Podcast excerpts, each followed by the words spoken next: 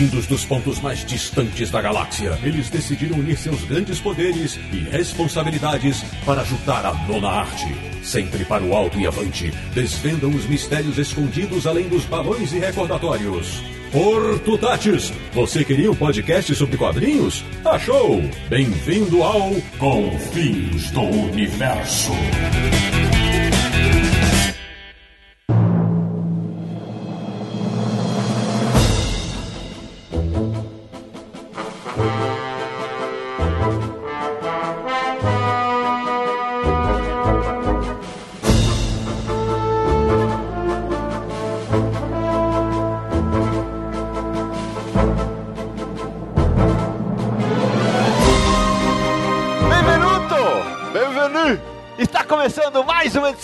Confins do Universo, o podcast do Universo HQ, o site mais antigo e charmoso que fala de quadrinhos do Brasil, www.universohq.com. E hoje o programa, pra variar, é especialíssimo. Eu sou Sidney Guzman e farei esse programa na companhia dos meus três companheiros do Crepúsculo de Petrópolis. Ele que canta tão mal que poderia pleitear uma vaga de bardo numa certa aldeia gaulesa. Samir Daliato.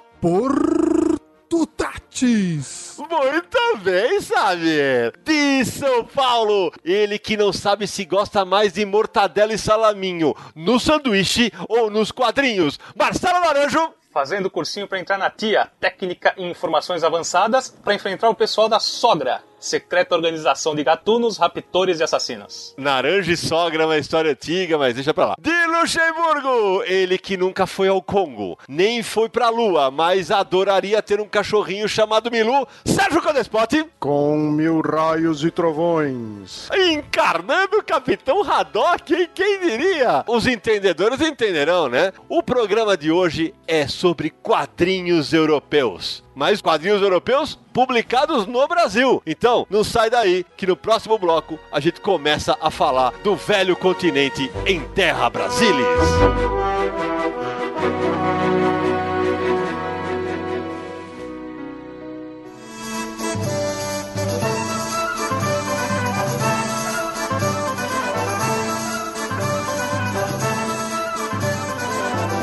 Com Confins Universo, meus amigos. Eu tenho falado bastante em palestras, em bate-papos com leitores, que o Brasil atravessa um melhor momento para publicação de quadrinhos. Bom, desde que eu escrevo fato, porque a gente nunca teve tanto quadrinho de várias partes do mundo sendo publicados no Brasil. E nessa pegada, tá vindo muita coisa da Europa pro Brasil. Por exemplo, agora teve uma estreia, né? Recente pela editora SESI SP, que passou a publicar os clássicos Espirru e Fantásio. Fantásio ou Fantasio, Sérgio? Olha, eu tenho a impressão que é Fantásio, mas honestamente nunca ouvi os franceses falarem. É.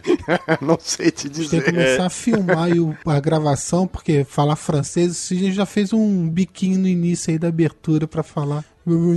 Você não tem noção que eu fiz mesmo. Eu não teve bienvenue.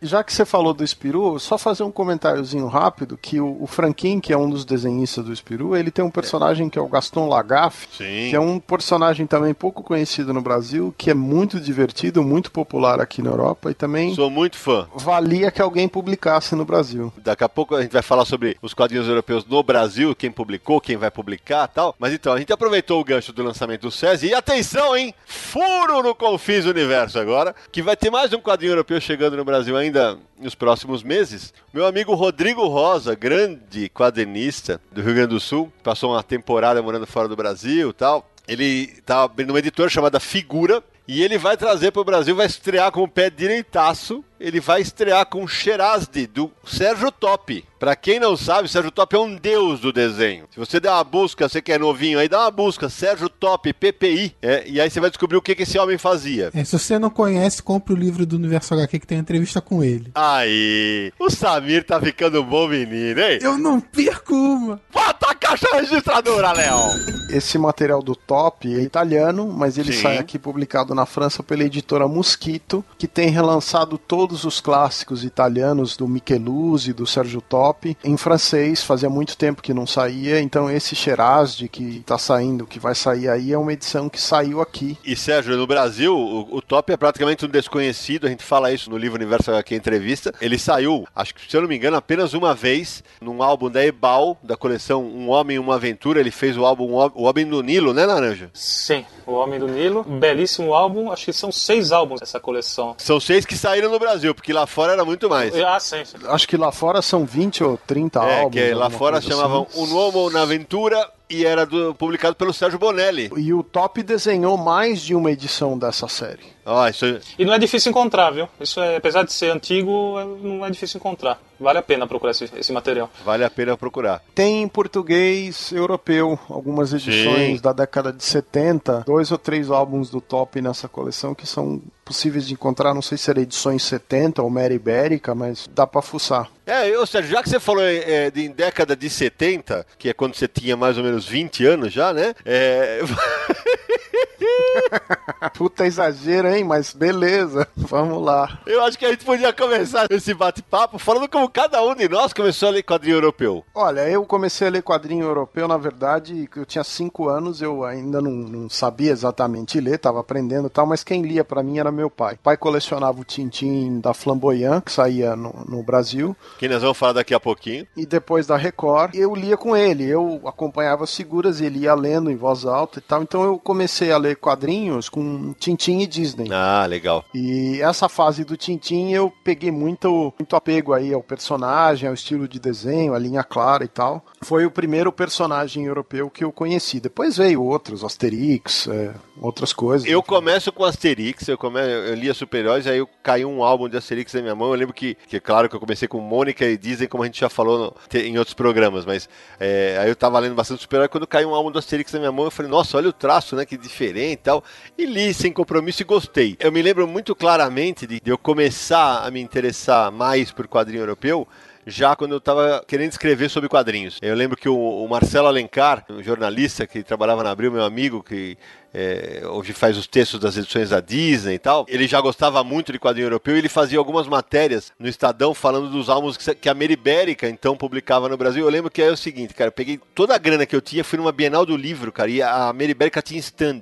Cara, eu gastei tudo em quadrinho europeu, tudo, tudo. Eu comprei dezenas de quadrinhos europeus e, e entre eles estava Companheiros do Crepúsculo, né, que foi o que eu citei na abertura, que durante muitos anos eu falei que o melhor quadrinho que eu tinha lido na vida era Companheiros do Crepúsculo, que é meu quadrinho favorito e, e, ninguém sabia o que era. E aí, infelizmente, hoje no Brasil a gente tem. E você, Nara? Eu tenho três histórias que se confundem, porque foram antes dos 10 anos de idade e a memória afetiva não deixa lembrar exatamente qual foi a primeira. Então, nas casas do, dos meus tios, tinha um exemplar do Lucky Lucky. Olha aí. Era um exemplar do Círculo do Livro, aqueles flip-flop, né? De cada lado tem uma história. O almofadinha. Nunca vi essa edição. tá resenhado num site chamado Universo HQ. É, eu sei, mas eu não tenho. Só porque o cara. Ó, ó, se liga na ostentação do vagabundo, né? Só porque eu falei, eu não tenho, o cara pegou e falou, eu tenho, você ainda tem, né? É o laranja, né? A outra história da, uh, também, uh, devia ter, sei lá, 7, 8 anos de idade. Fomos, fomos, na casa uns amigos dos meus pais, não tinha nada pro moleque fazer soltaram na minha mão um exemplar de Tintim, o Tesouro de Racão Terrível. Naquela época devia ser da Record. Eu devorei aquilo. Ah, pensei que você tinha roubado eu, o episódio. Eu, não, não, mas, mas eu, é... eu, eu, pedi se eu podia levar. não lembro se deixaram, mas eu amei aquilo. Você já sabia naquela época que eram dois álbuns para completar e... a história ou ainda não? Não, não sabia, não me toquei, mas amei ali aquilo lá, porque é uma aventura maravilhosa para qualquer faixa etária. Né? E a última história também de pequeno, nós fomos com a família para água, cidade de Águas de Lindóia. Interior de São Paulo. E, interior de São Paulo, e tinha uma banca na Praça Central. E eu já, já gostava de quadrinhos, né? Que nem vocês, comecei com Mônica e Disney. E tinha várias edições do Asterix nessa banca, que eu nunca tinha visto. Olha isso, na banca. E tava com preço irrisório. Sei lá, acho que o cara tava queimando, porque meu pai virou e falou assim: pega quanto você quiser. Isso não era normal do meu pai, era atípico, né? Muito atípico, né? Eu tinha que sair com um e olhe lá. Imagina, eu, eu, eu, peguei um de cada que eu achei. Saí de lá com uns 10 almos, estão comigo até hoje, e comecei com Asterix e Cleópatra. Ah, e, legal. Então, você lê, você se apaixona. E curiosamente, eu comecei com Asterix e o Gaules, curiosamente. É, realmente é, é, o que você falou, é, apaixona demais. E você, Samir, que é o caçulinha da turma? O meu contato com o quadrinho europeu foi um pouco diferente de vocês. É, minha memória, assim como a do Naranjo, também ela é meio, tá meio confusa nessa área. Acho que meu primeiro contato foi com um título do Asterix. O Asterix acho que foi o primeiro personagem europeu que eu tive um contato. Mas eu lembro vagamente de folhear uma revista do Tex na banca, com essas uhum. coisas do tipo. Mas como eu na época eu lia quadrinho de super-herói, já era mais. já tinha saído da parte da turma da Mônica e tava de super-herói, eu acabei entrando em quadrinho europeu meio que por personagens que lembravam super-heróis. Então acho que foi Juiz Dredd naqueles crossovers com Batman que a editora Abril lançava. É uma criança, né? É, bem mais recente. E Miracle Man, aquelas edições da Thanos que eram cada número um formato diferente que eles publicaram. Não, e cada número era um formato e uma língua diferente, porque é. vai tratar mal o português do inferno. Era uma vergonha a revisão. Era um material de uma editora pequena independente que saiu, é. se não me engano, no final da década de 80. É. Isso, saiu no final da década de 80 e era em preto e branco. Eles já lançavam cada edição com Isso. um formato diferente, só lançaram no quatro números. Então. Tem inclusive uma edição dessa do Miracoman que tem uma pequena raridade, que é uma história que saiu num especial inglês que, se não me engano, só foi reeditada nos Estados Unidos nessa versão nova que está saindo pela Marvel, porque anteriormente esse material, é, quando saía um, um Miracle da Eclipse, esse material era inédito nos Estados Unidos, só tinha saído na Inglaterra, e aí saiu no Brasil pela Tano. Eu achei curioso o Sammy ter começado a ler quadrinho europeu com o Juiz Dredd, mas podia ser pior, né? Ele podia falar, não, comecei com esses quadrinhos quase de sacanagem do Tituf, né? Esse...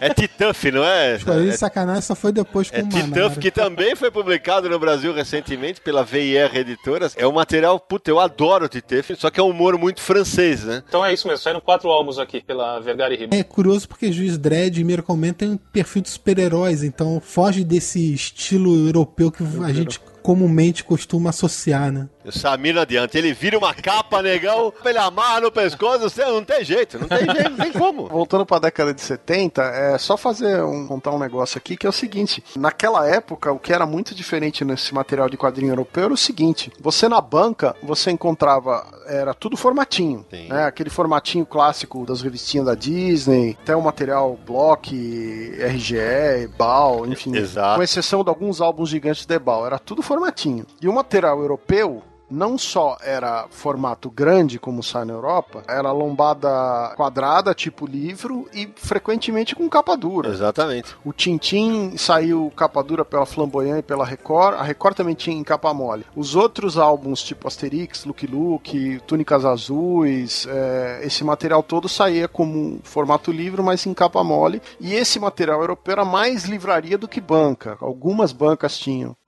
Olá, Tintim!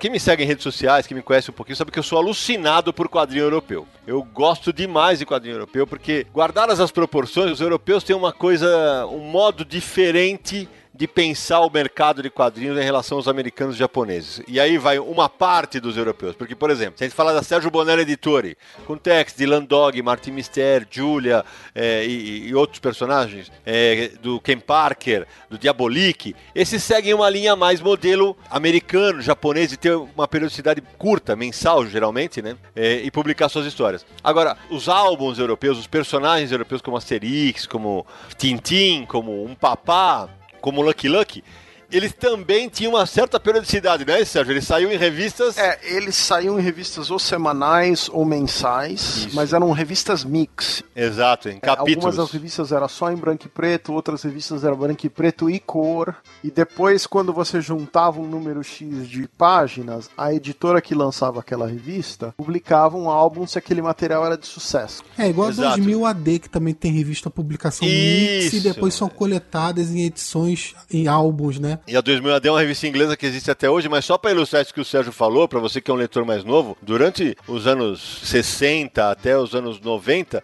a Europa teve revistas de, de coletâneas de quadrinhos sensacionais. A Itália tinha Linus, tinha Corto Maltese, na França, né, você tinha Suivre, que então, mais? É, é, tinha Leco de la Savane, Fluido Glacial, o Jornal do Espiru, o Jornal Metal do Hurlan. Pilote, Metal Hurlan, é, tinha a Suivre, tinha a Comic Art, Sim. A Espanha tinha El Víbora. Cairo, Simoc, tinha a Zona 84, se Exato, era uma tradição. Essas é. revistas publicavam, inclusive, coisas que a gente viu em álbuns europeus, que publicavam em capítulos. Só que, e aí vem a minha diferença, Sé. O que para mim é o grande diferencial do quadrinho europeu é que, na maioria das vezes, não dá pra falar que é sempre, só se publica uma série na Europa se o roteiro for legal. Ao menos pro editor, né? É claro que vou falar, ah, não tem material ruim europeu? Tem. Lógico que tem. Mas nesses mercados, o tratamento ao roteiro, para mim, a, a ótica que eu tenho é: o roteiro aqui é mais importante do que o desenho.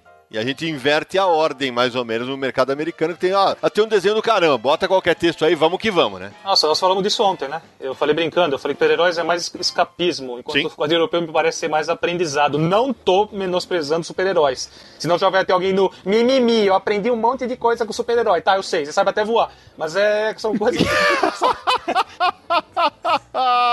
E dá uma olhada nessa cueca que eu uso por cima da calça. Elas são propostas diferentes, as duas são bacanas. É isso aí. O escapismo europeu era mais aventura histórica ou ficção científica isso. ou fantasia e menos essa coisa do super-herói que é muito americana. Mas hoje Exatamente. em dia essa diferença é, apesar do mercado americano ter um sistema de encadernados e tudo mais, são dois mercados diferentes. Muito. O mercado europeu é muito baseado em livrarias. O mercado europeu funciona assim, essencialmente é livraria, tá? Tudo que sai de quadrinho é vendido em livraria. Se você vai numa banca de jornal, você encontra produtos de banca de jornal. Então, se você quiser comprar Disney, se você quiser comprar Tex, você vai numa uhum. banca de jornal. Mesmo na França ou na, na Alemanha, você encontra as edições da Panini, Super-Herói, Tex, é, essa Disney. Na França, Legal. você encontra essas mesmas coisas em banca. Se você for na livraria, você encontra o material de álbum. Tintin, Asterix, essas coisas. Agora, a diferença é que assim, sai Asterix novo, qualquer lugar que você vai, na França, na Bélgica, Luxemburgo, na Suíça, qualquer lugar, você tropeça. Se você entrar numa loja de conveniência de posto de gasolina, tem uma pilha de Asterix. Não, ele sai com tiragem de milhões. São 5 milhões de exemplares 3 milhões mais ou menos na edição francesa, 1 milhão é. e pouco, 2 milhões na edição alemã, que é, que é impressa em conjunto. E, e aí um detalhe para o nosso ouvinte, que às vezes não conhece, é, pra você ter ideia, quando vai sair um álbum do Asterix, e não só do Asterix, do Black Sad, que é uma série que nós vamos falar daqui a pouco, do 13, a Europa inteira roda ao mesmo tempo é, os países que publicam para baratear o custo, aí você só troca o idioma que vai ser publicado. Muda na gráfica a prancha do preto só, né? Exatamente. E aí isso é publicado e distribuído, porque barateia o custo e em alguns casos, algumas editoras brasileiras também entram nessa, quando publicavam. Já aconteceu raros casos, mas acontece. É, o, a diferença é que assim, vamos supor, quando saiu aqui a última edição do 13, que continua inédita no Brasil, porque a, a série 13 faltam dois álbuns para publicar, enfim. Oi, Panini, vamos publicar, vai, lança por favor. Quando saiu o último álbum 13 aqui, que era o fim da série, você chegava num, numa grande estação de trem na França, tinha um outdoor uns 6 metros de comprimento assim na estação falando 13, álbum inédito, fim da série. Como Sim. se estivesse vendo a promoção, sei lá, do lançamento da Nike sabe Exato. assim? E aí qualquer lugar que você ia tinha álbum de 13. Qualquer veículo que, de televisão, é. de rádio, de imprensa, de jornal, qualquer lugar tinha uma materinha falando ou do autor ou. Ô, Cé, você falou uma coisa, eu lembrei. Pro nosso ouvinte que é mais novo, que de repente não conhece, ou até para quem já conhece o quadrinho europeu, para saber o tanto que o quadrinho franco-belga, especialmente, ele atinge mais o público de todas as idades. Nós vamos puxar uma nota para colocar na, no universo HQ, no, no post desse Confins. Eu lembro de uma nota antiga do Sérgio em que o Corto Maltese e o Largo Winch eram garotos propaganda de perfumes. Tem muito, por exemplo, o Largo Winch é um personagem que é um milionário aventureiro, né? Sim. Eh, era uma série de livros do roteirista da década de 70 e eles transformavam cada livro em dois volumes de aventuras uhum. em quadrinho. E como ele é, um, ele é um milionário modernão, calça jeans, ele não é um cara terno e gravata, então eles usam muito, por exemplo, esses Land Rover, esses Jeeps, esses veículos mais, sabe, de, de off-road. Os caras lançam uma edição específica do Largo Winch. Então, se você vai comprar um veículo tipo um tração nas quatro rodas, um Jeep, um negócio mais assim, você, em vez de comprar a edição normal, você vai comprar a edição da Largo Winch, entendeu? Eles têm essa coisa mais de estilão, de ser chique, tem o lance do perfume. Exato. A SWAT lança praticamente cada dois, três anos tem uma edição limitada com algum desenhista de quadrinho. Tem do Tintin, do Corto Maltese, do 13, do Enki Bilal. Então o cara compra um relógio especializado. Todas essas coisas têm chocolate, bombom, tem chocolate do Tintim, dos Smurfs, tem do gato. É realmente impressionante, porque eles vão lá e usam, né, a força que o personagem de quadrinho tem. Eu vou usar o meu exemplo. Em 2014, tive a honra de conhecer o Festival de Angoulême, que era um sonho para mim, porque ali é o maior festival de quadrinhos do planeta. Ah, San Diego, San Diego é cultura pop. Quadrinho é Angoulême. Você tem que ir lá. Porque é o seguinte, eu nunca tinha imaginado que eu, ver o que eu vi. É uma cidade que respira quadrinho. Todas, atenção, todas as lojas da pequena cidade de Anguleme, todas, tem um quadrinho na vitrine. Ah, mas do que? Ah, tem é, loja de vestido de noiva, tem quadrinho, inclusive com o tema. Igrejas tem exposição de quadrinho lá dentro. Lanchonete. Você entra numa lanchonete, no restaurante tem o um menu. Outro biquinho é? que tinha que filmar. Só no biquinho. É. O menu só baseado nos personagens de quadrinhos. A maneira como eles respiram quadrinhos, isso que eu queria que você falasse, porque você, morando em Luxemburgo, você, você, sempre fala disso, que tem. Você vê senhoras comprando Tintin, não é isso? Quero dar um, uma noçãozinha rápida dessa brincadeira. Eu vim para cá em 2006. Luxemburgo é um paizinho minúsculo, tem 500 mil habitantes, a capital tem 100 mil pessoas, é um lugarzinho pequenininho, então a gente recebe como se fosse o fundo de quintal. A, a distribuição aqui é setorizada, então depois que acabou, rolou na França e na Bélgica, chega aqui. Eu recebo depois. Mas enfim, você vai no supermercado aqui, tem um supermercado grande que tem um, um, setor de quadrinho que deve ter mil títulos, tá? No supermercado. Nossa, Naranjo, que sonho, hein? Tem duas gôndolas só de mangá em francês, tá? Eu ia fazer compra semanalmente, essa é uma beleza. Duas gôndolas só de mangá em francês. Eu que odeio o mercado não ia sair de lá. Marcelo, você trouxe o pãozinho, o leite? Não, mas olha esse álbum. então, e aí você tá andando ali, primeiro choque que eu tive logo em 2006, você tá andando nesse lugar, de repente você vê uma senhora de uns 60 anos com o carrinho de compras, verdura, carne ali, metendo a mão nos álbuns ali, pegando dois, três álbuns diversos e colocando no carrinho quadrinho, lendo quadrinho como qualquer outra pessoa. É cultural mesmo, né? É, ao longo dos anos você vê gente de todas as idades, de todo tipo, com dinheiro, sem dinheiro, qualquer tipo de pessoa lê quadrinho. É cultural as primeiras vezes era uma coisa meio diferente para mim, assim, sabe? Não é aquela coisa que a gente tá acostumado, um rapaz ou uma moça de uma certa idade comprando quadrinhos. E, e tem de tudo, né? E Sérgio, as editoras, quando vão lançar um produto, por exemplo, Asterix lança desde uma versão mais barata até uma super luxuosa, né? Assim, alguns produtos especiais, por exemplo, Asterix costuma sair em três formatos, sempre. Tem a versão tradicional popular, que é a versão que se conhece no Brasil, formato que se conhece no Brasil. Depois tem uma versão um pouco mais sofisticada dessa versão, que tem é, um formato um pouco maior e tem uns extras, além da história, tem uma série de extras, uns making off, uns textos. Se a edição normal custa 10 euros, a edição especial custa por volta de 35. Ela é capa dura, tem toda a história colorida tradicional, formato um pouco maior. Depois tem toda a história só no lápis, preto e branco. É, é um sonho, né? Às vezes com algumas páginas mostrando o exemplo da arte final e depois tem todos os making-offs com exemplo do roteiro, material de pesquisa, entrevista e tal. Para quem gosta de Asterix, por exemplo, várias edições de Asterix estão sendo relançadas em tamanho gigante, a coleção inteira relançada em tamanho gigante. Isso também aconteceu com algumas edições do Tintin e algumas edições do Corto Maltese. Alguns álbuns aqui de artistas muito famosos, eles relançam, como tem acontecido até nos Estados Unidos, em formato gigante. Quando eu digo gigante, é uma coisa que parece um A3, tá? É, capa dura só no lápis é para você curtir o traço do artista, para você ver como é que o cara desenha, você aprender o que o cara tá fazendo. Então tem Gaston Lagaffe assim. Tem Black Sad assim. Tem quando você lança a primeira edição de um, de um álbum aqui, tem às vezes tem algumas edições em parceria com editoras. Uma editora faz parceria com uma outra editora especializada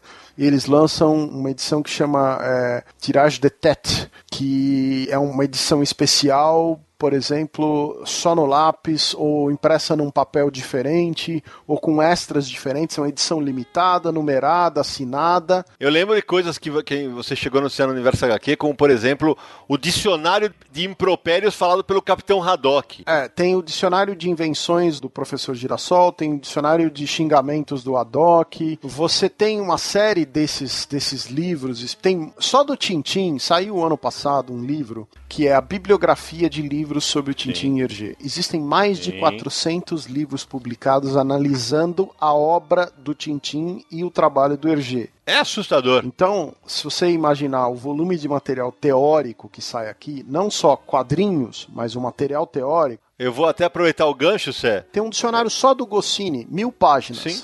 Exato. Porque lá a Europa estuda quadrinhos. Né? Eu convido para o nosso ouvinte, visite o site Espirru, eu sempre falo Espirru, o site fala Espiru, espirru.com, que é o, site da série, e procure em álbuns, você coloca lá Espirru e Fantasio, álbuns e coloca assim, os que são fora de série. Tem livro teórico, quando o personagem fez uma data comemorativa, teve um álbum com 200 artistas, os moldes que eu editei aqui o MSP 50, 200 artistas fazendo história, 200! Tem um livro só sobre os carros do Franquin, no, no Espiru, tem um livro só sobre os carros do Tintim. Tem coleção dos carrinhos do Tintim, tem coleção dos carrinhos do Tintim. Isso, ah, isso é um sonho, né? Só um adendo aqui, vocês falam sobre o Capitão, é, é Capitão Haddock, né, que você pronuncia? Eu falo Haddock, é. Haddock. Os impropérios, eu achei aqui no álbum, rapidinho. Seus bugres, Extratos de cretinos dos Alpes, seus moloides, comiu borrascas.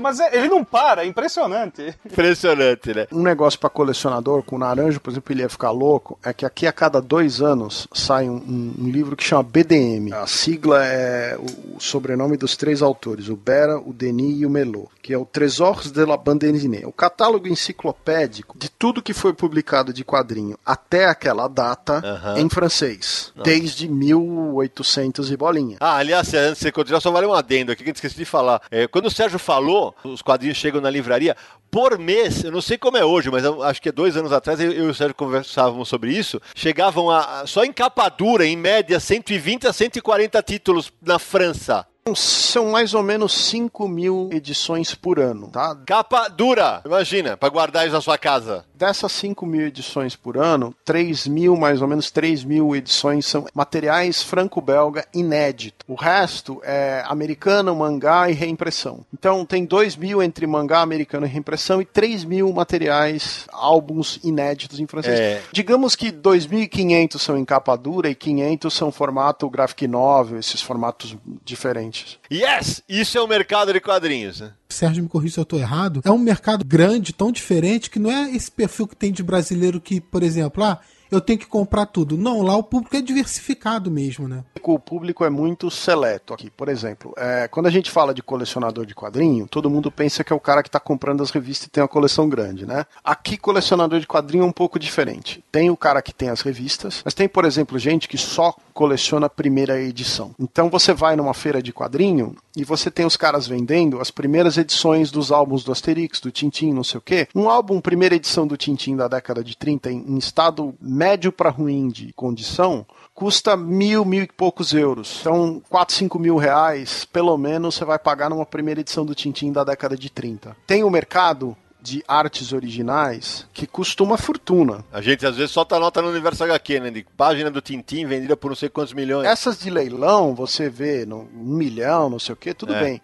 Mas você vai nos eventinhos, tem os caras vendendo as páginas, é dois, três pau cada página, dois, três mil é. euros cada página. Tem o mercado de primeiras edições, tem uma outra coisa que é o seguinte: tem muito lançamento aqui de moeda e selo relativo a quadrinhos. Sim, então sim. tem um mercado paralelo de filatelia e de numismática, que é quem co coleciona moeda, dinheiro. Numismática é bonito, hein? É, bonito. bonito. É, esse mercado paralelo também existe ligado a quadrinhos. Então tem gente que só coleciona moeda de personagem de quadrinho ou selo de personagem de quadrinho. Tem uma quantidade grande. Tem um evento na Suíça que é quadrinho e selo. É um evento que é só de quadrinho e de selo de quadrinho. Ah, e sem contar aqui, há literalmente dezenas de festivais espalhados em ah, cidades. Ah, cada cidade que se presta na França tem o seu evento de quadrinho uma vez por ano. Impressionante. Traidor! Porco! Traiçoeiro! Na verdade, ele nos fez um favor, capitão.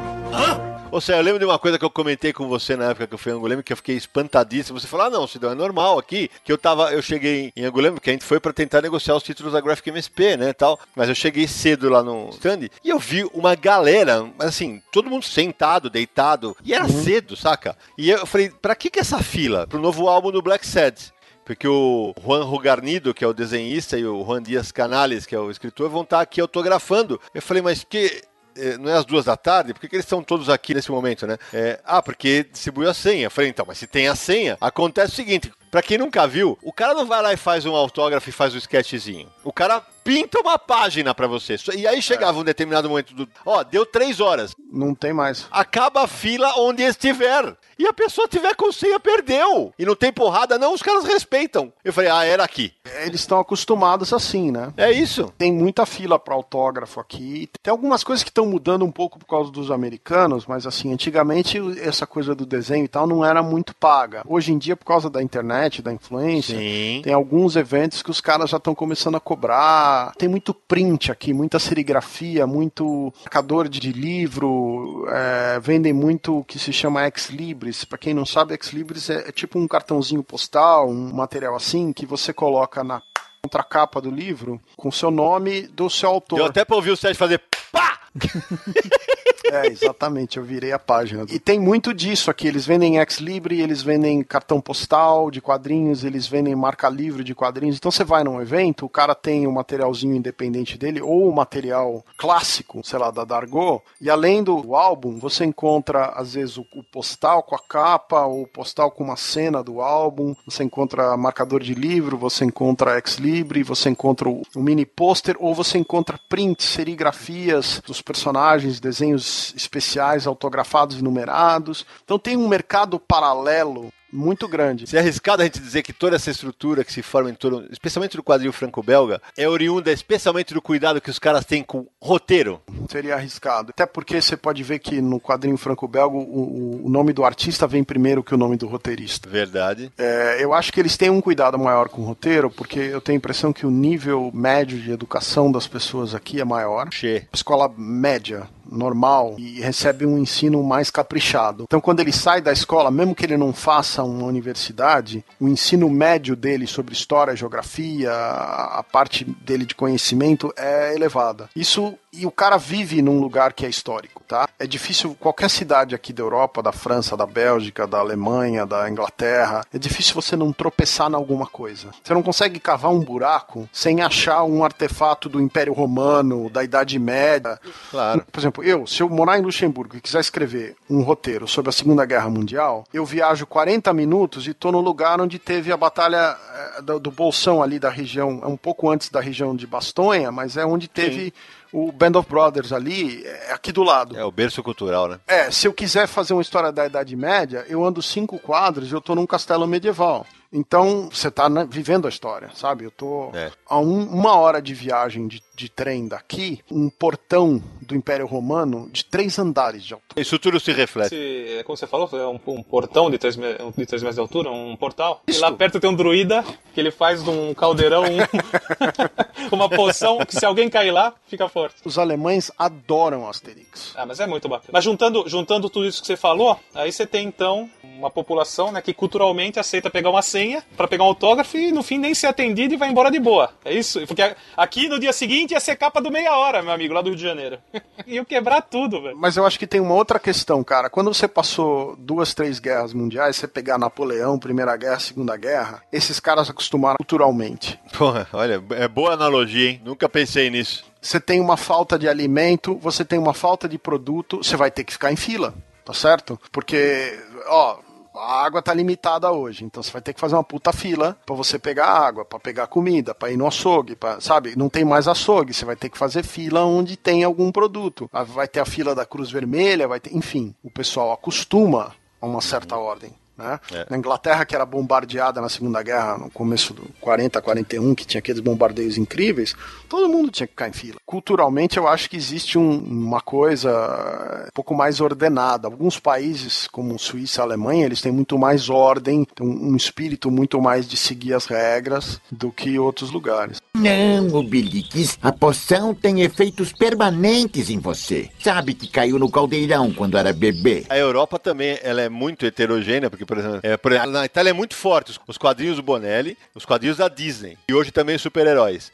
É, mas ainda tem aquela tradição, é um negócio diferente. Lá o álbum não funciona tanto. Lá funciona a edição banca de jornal baratinha. Exato. E durante muitos anos os álbuns eram formato horizontal. Tanto é que os franceses de vez em quando imprimem material europeu, material tanto italiano quanto francês, no que eles chamam de formato italiano, que é um formato compridinho horizontal, que é um formato de duas tiras. E é legal, Sé, porque a gente pensar o seguinte: o material franco-belga é exportado para a Itália. Agora, o caminho inverso é muito difícil para uma série do Tex, por, por ser uma série tão longeva, tão longa, é muito difícil ser publicada no mercado franco-belga. Isso não acontece, né? Olha, sai Tex aqui em banca então, de jornal, mas... mas... eles não vêm com a mesma cara de com que Exato. eles vêm em outras coisas. Sai muito material italiano chique aqui. É isso aí. Tanto é que os franceses praticamente adotaram o Hugo Pratt como se fosse francês. Sim, exato. Né? Mas o Hugo Pratt não fazia uma revista de linha, né? Não. É que eu tô falando, é o lance da revista de linha que é a diferença. Isso é outra história. As revistas é. de linha italiana, com exceção do Ken Parker, que é, é, inclusive pouco publicado aqui na França, uhum. no mercado franco-belga, mas enfim. Eles acabam publicando material português, material italiano, material árabe, persa, israelense, eles acabam publicando material suíço, alemão, enfim, de vários lugares. Tem material brasileiro, tem muito material brasileiro saindo em editoras alternativas aqui na Europa. Mas grosso deles é o inverso, né? Você exporta o material franco-belga. Como aliás, Tungstênio, do Marcelo Quintanilha, que ganhou Angolema esse ano. Parabéns, um abraço pro Marcelo, pelo álbum. E tem um outro, né, que saiu agora no começo do ano, o Cumbi, do, do de Salete. Do Marcelo de Salete, isso aí. Que saiu agora. Bom, galera, o papo tá bom, mas é o seguinte, tem que dar uma pausa porque no próximo bloco a gente vai falar do quadrinho europeu publicado no Brasil. É, tem pouca coisa? Você que pensa. Não sai daí.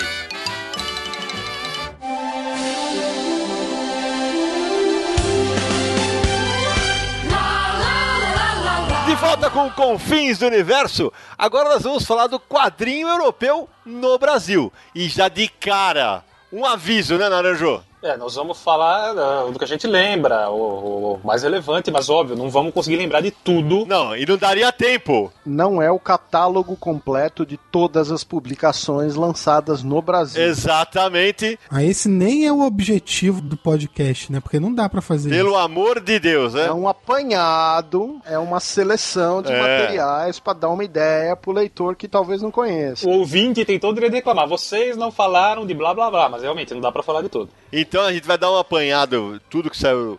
Tudo não, tá?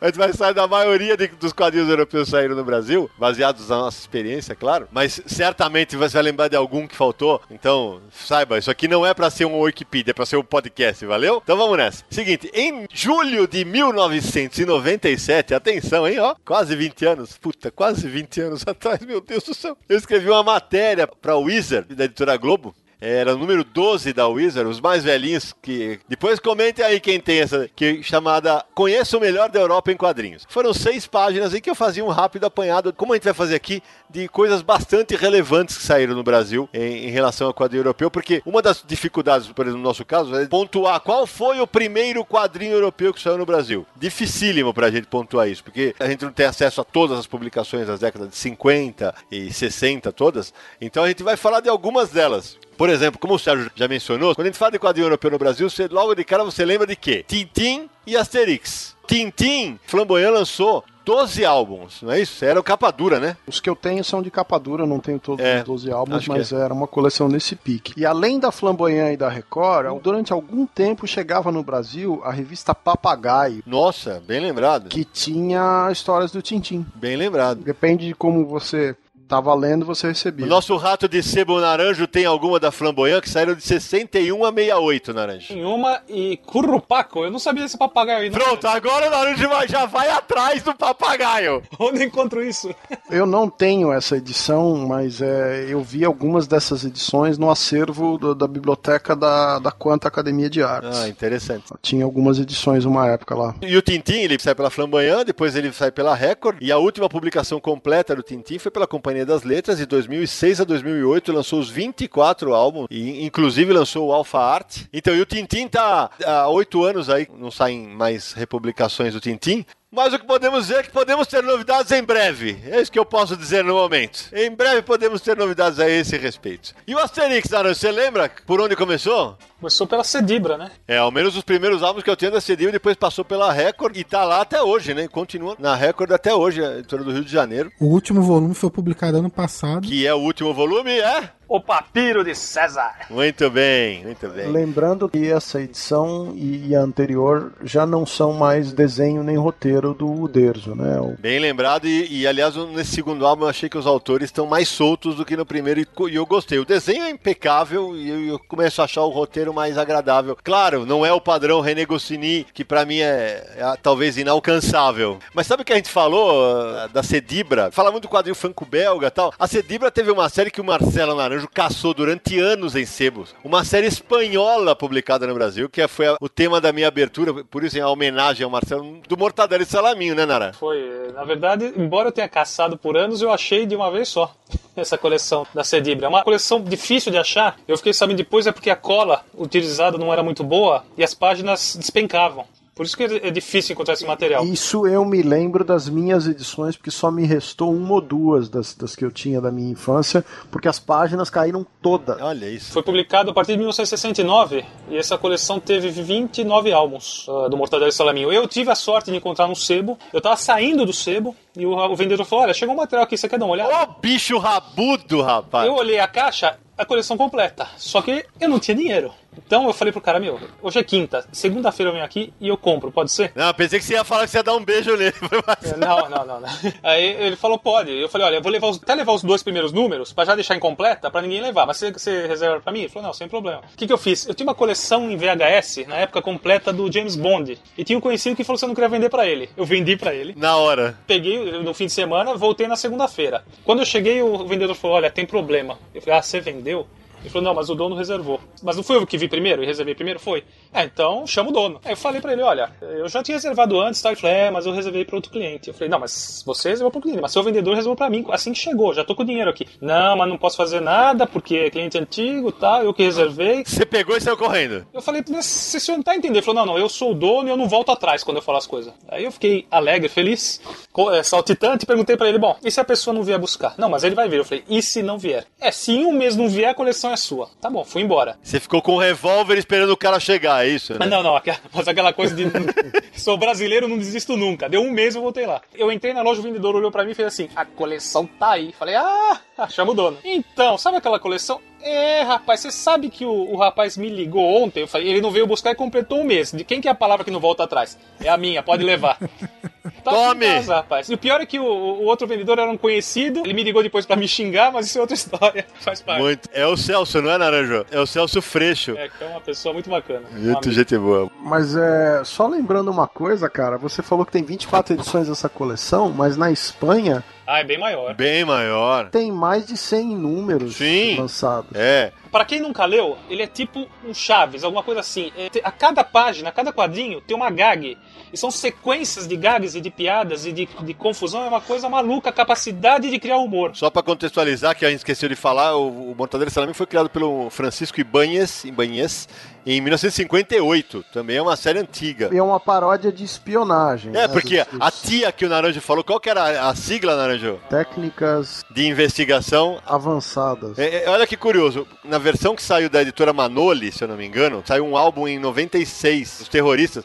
É, o TIA ficou Técnicas de Investigação Aeroterráqueas. Olha que doido isso. Inclusive eu coloquei isso na minha matéria. Mas fizeram tanto sucesso esses personagens que eles tiveram revista de linha, né? Pela região. Sim. A TIA é uma parada da CIA, né? É, mas ah, se você pegar, por exemplo, o Agente 86, uma série de gags que tem no Mortadelo e Salaminho tinha no Agente 86. Por exemplo, o Mortadelo é aquele que se transforma nas coisas? Isso. Um isso. fantasia, exatamente. exatamente. Que tem desenho animado. Muita gente certamente já viu desenho animado. O Mortadelo, ele às vezes tá escondido dentro de uma gaveta, por exemplo. Isso. No Agente 86 tinha um cara que era um agente não sei que número lá, que frequentemente ele tava dentro de gaveta, que nem no, no, é. no quadrinho espanhol. Era... que também era nessa linha, né? Os agentes da Anco, né? Sim, que também era bem humorado. Outro quadrinho europeu que teve vida curta no Brasil, Cé, foi um Papá, que é do, também Sim. do Goscinny e do Deus. Saíram acho que cinco álbuns pela Record no Brasil. É, um, um papá é um pouco mais infantil, É. não é na- no mesmo pique do Asterix. Quem também teve uma série de HQs que são inéditas do Brasil é o Ideia Fix. É verdade, ideia fixa. Cachorrinho. Tem vários álbuns do Ideia Fix, das aventuras do Ideia Fix, voltada para um público mais infantil. Tô lembrando aqui, Sé, que o nome da tribo onde vivia um papá, o nome é o melhor nome, Como é que vai?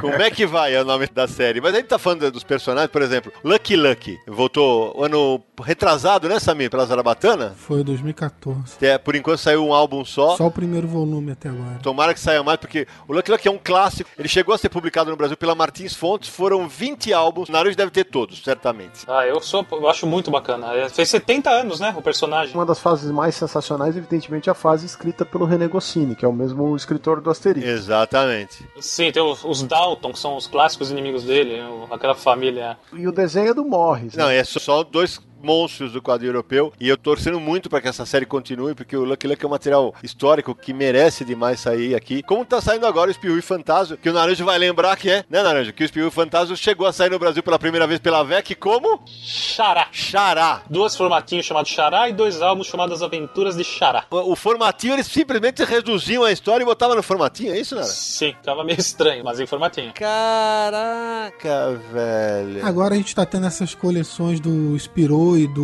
Lucky Luck sendo publicadas no Brasil. A gente espera que não pare nos primeiros volumes, que continuem. Mas a gente tá falando de Asterix. Asterix quase teve uma coleção pela Salvat também, vocês lembram? Bem lembrado. Eles fizeram um teste de banca de coleção, tipo essa coleção de graphic novels da Marvel. Sim, sim, sim. Mas Verdade. parece que, É, não- virou. pelo menos por enquanto, não vingou. É. Não virou porque não passou, já, já teria saído, que é uma pena, né? Seria muito legal porque levaria o Asterix para outro público, que é, que é o, o cara que pode comprar na banca e tal. Seria realmente sensacional. A oportunidades, eu vou! queria fazer um apanhado de coisas velhas aí. Você tá falando de umas coisas mais recentes, né? Então vamos lembrar que, por exemplo, década de 60 teve o Barbarella, lançado no Brasil. Sim, foi relançado ano passado pela Jupati, do Lúcio Luiz. É, que é um selo da Marsupial. Exatamente. A edição original do Brasil tinha a tradução de Jô Soares. Bem lembrado, tradução do Jô Soares. Queria lembrar que na década de 80 teve um boom de quadrinho europeu lançado no português, que era assim, você encontrava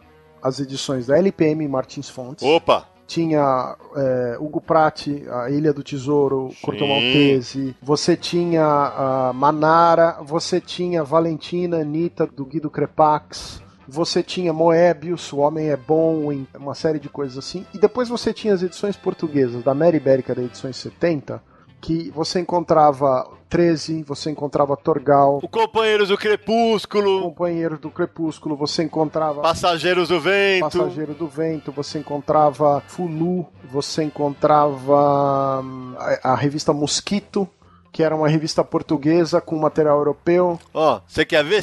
Eu vou ler rapidamente o trecho da minha matéria. É o seguinte: a Martins Fontes, só na ópera erótica, ela lançou Milo Manara, o Clique, Perfume Invisível, Clique 2 e a Arte da Palmada. Depois vieram, do Crepax, a Vênus das Peles, Emanuele Justine. Aí teve Alex Varrene, com Mulheres de Sonho, Sonhos Quadrados, A Visita, Corpo a Corpo, Herman Jaguar e Amores Loucos. Além de tudo, a gente teve que pouca gente lembra. Jorge Pichá, com Carmen e a Condessa Vermelha. O Jorge Levy, com As Pérolas do Amor e as Aventuras de Elizabeth, que é um álbum que eu adoro. E o Paul Guilon, com A Sobrevivente. O Pichar saiu depois pela editora Abril, pela série Graphic Novel da Abril. Sim, é falar já já dela, que é justamente esse o ponto. Que, por exemplo, teve ainda Roberto Raviola, que é o Magnus com a 110 pilas, um álbum que eu adoro, que eu não sei como é que ninguém reedita isso, que é o Little Ego, do Vitório Giardino. Ô, complementando, em banca tinha 5, começo da década de 80, Ebal começou a colocar material europeu em banca. Ah, foi bom lembrar. Tô aqui com os títulos: Corsar, Zephyr, Wolf, Asha e Jean Europa. Muita coisa do Esteban Maroto, que é aquela série maravilhosa, 5 por Infinitos, né? Influenciou muito artista do mundo inteiro essa série. O Esteban Maroto, pra você que ouve o que eu fiz do universo e desenha e nunca ouviu falar de Esteban Maroto, procure, pesquise, estude. O cara é um deus da arte final. Eu tive a sorte de comprar há dois anos ou três anos uma edição integral em espanhol e li na íntegra, na, na paulada, uma atrás da outra, né? Ah, é ok, você tem que ler com distanciamento histórico, é uma ficção científica dos anos 60 ou 70. Cara, mas é bom demais, é muito, é um delírio visual. E teve também uma coleção, acredito que foram seis ou sete volumes, As Agentes Trigêmeas contra os Narcisos. Muito material espanhol, né, Sérgio? Material espanhol.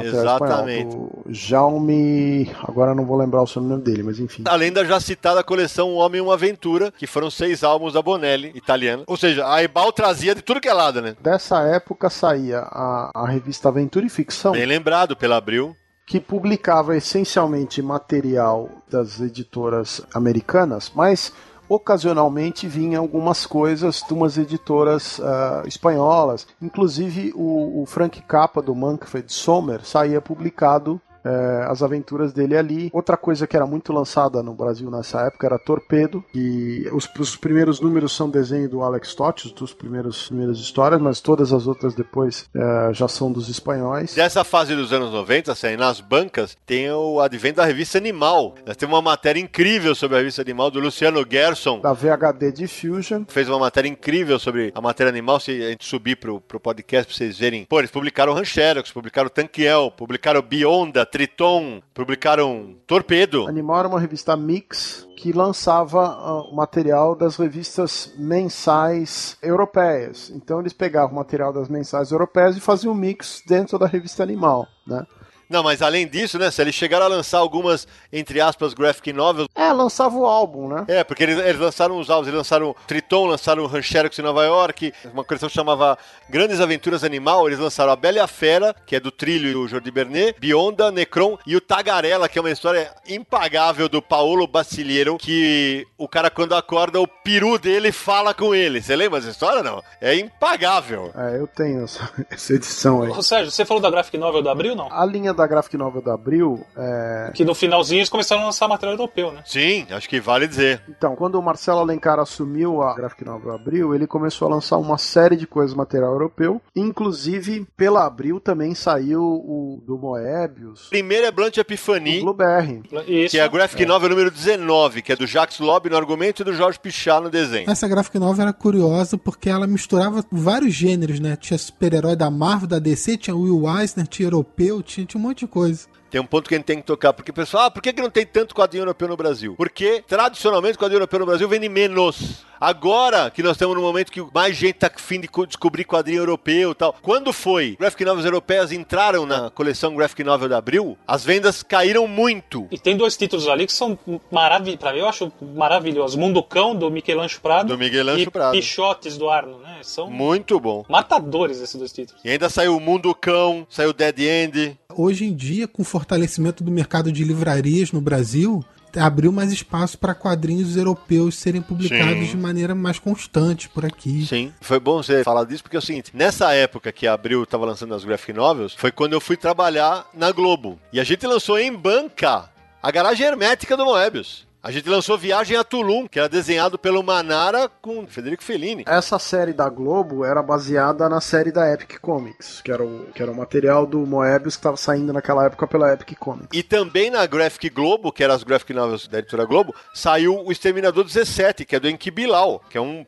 puta, um quadrinista Sim. genial que, inclusive, na Martins Fontes, lançou A Mulher Enigma, né? Que chamou no Brasil, que lançou A Feira dos Imortais. Que saiu no Brasil, acho que pela Mera Ibérica primeiro. Bilal saiu pela Martins Fontes como Os Imortais e A Mulher Enigma. Essa é a trilogia Nicopon. Ela só foi concluída recentemente pela Nemo, numa edição encadernada que tem todos os três álbuns. E, e aí o pessoal conseguiu ler a história inteira. Lembrando que esse é um autor que tem uns 20 álbuns publicados na Europa. Do material dele no Brasil tem meia dúzia de coisas só, né? Verdade. Da série Graphic Novel, eu queria lembrar de Inimigos Comuns que é de um pessoal espanhol, do Rubens Pelerreiro. Muito bom. Que é o, o atual desenhista. O Jorge Zentner é o escritor. E é o atual desenhista, o Pelerreiro, com um traço um pouco diferente, que é dessa série Inimigos Comuns, é o atual desenhista do Corto Maltês Novo, que não é mais do Hugo Pratt. Teve também uma chamada Crepúsculo, de um cara que hoje trabalha no mercado americano, né, que é o Pascoal Ferri. Esse cara, nos anos 90, já, já foi publicado no Brasil numa graphic da Abril. A gente tá meio que andando cronologicamente da década de 70 pra frente, mas olha só, quero ver se vocês lembram disso. Em 1970 1972, ah. uma livraria de São Paulo chamada Emos passou a publicar. E ela lançou em formatinho cinco edições que ela chamou de Seleções Tintim, que eu acredito que no original é seus favoritos de Tintim. Tintim vinha em todas as capas, mas ele não participava de nenhuma história dentro. Então, esse material dentro eh, são as histórias que eram saíam na revista Jornal Tintim, que são as outras aventuras publicadas. É, Blake Mortimer. Na revista do Tintim saía uma série de personagens, incluindo o clássico, que é o Blake Mortimer, que é praticamente desconhecido no Brasil. É um negócio cult pra cacete aqui. Uh, vamos lá, nessa revista saía Mr. Magellan. Jesus, nunca ouvi falar, mas. Dan Cooper. Dan Cooper, famoso. Doc Silver. Mark e Cat. Nossa, é muita coisa diferente. É, é, como o Sérgio falou, eram os personagens que eram publicados. Eles simplesmente reproduziram. O curioso é ter saído em formatinho, né? Formatinho. E eles lançaram seis álbuns também em 72. Nossa, é, quais? É Michel Valan? Sim, Michel Valan é o automobilista. Isso, o automobilista. O ditador de Terango, Suspense na televisão, Os Homens da Asa de Ouro, Os Companheiros do Diabo e mais um do Michel Valan. Você tem todos, Naranja? Sim, senhor. Preciso te visitar, viu? Pra quem acha que só se faz filme de material americano, Michel Vaillant tem filme, o Mortadelo e Salaminho tem filme. Sim. Todos esses materiais. Asterix. 13 Largo Winch tem filme, seriado de televisão. Nem tudo é bacana. Tem muita coisa que é ruim. Mas enfim, é, se produz tanto filme de material europeu quanto de material americano. Tex tem filme com Giuliano Gemma como Tex. é, bem lembrado, né? Vai lembrar que o Asterix tem parque, Spirou vai ter um parque. Tintin tem museu, Spirou tem museu. Muitos desses artistas têm na Bélgica ou na França tem um lugar especializado. Ó, oh, a gente não pode esquecer que no, no meio dos anos 90 teve uma heavy metal brasileira, né? É, que, que chegou a lançar Miguel Ancho Prado, Juan Jimenez, Fernando de Felipe, o Casar, teve Manara, teve o Simon Beasley, que é inglês. Eles publicaram três álbuns que até hoje eu não sei como é que ninguém relançou aqui. A Druna, do Paulo Eleutério Serpieri, a, a, personagem mais gostosa e voluptuosa dos quadrinhos mundiais. Né? Que são dez volumes, se não me engano, no original, mais dois ou três ultra pornográficos fora de catálogo. No início dos anos 2000, a Brain Story tentou lançar a revista Canalha, lembram? Foram três edições que não. Bem, bem lembrado. Acabou não indo pra frente, mas. E era bom esse Muito cara. bom material. Quem coordenava esse trabalho era o Vander Antunes, o roteirista de quadrinho. A Canalha era a proposta, era a revista Mix, como eram as antigas excelentes revistas Mix da Europa. É, vinha Torpedo, que a gente já falou aqui, e outras coisas. Exato. No final dos anos 90, começo dos anos 2000, que é quando sai a Canalha, a gente fica com um hiato. Diminui demais o número de quadrinho europeu no Brasil. Isso vai ser retomado, vamos falar 10 anos para cá. A Pixel, por exemplo, quando ela entra no mercado, ela relança o Corto Maltese. Ela traz de volta o, a balada do Mar Salgado, que puta, é uma história.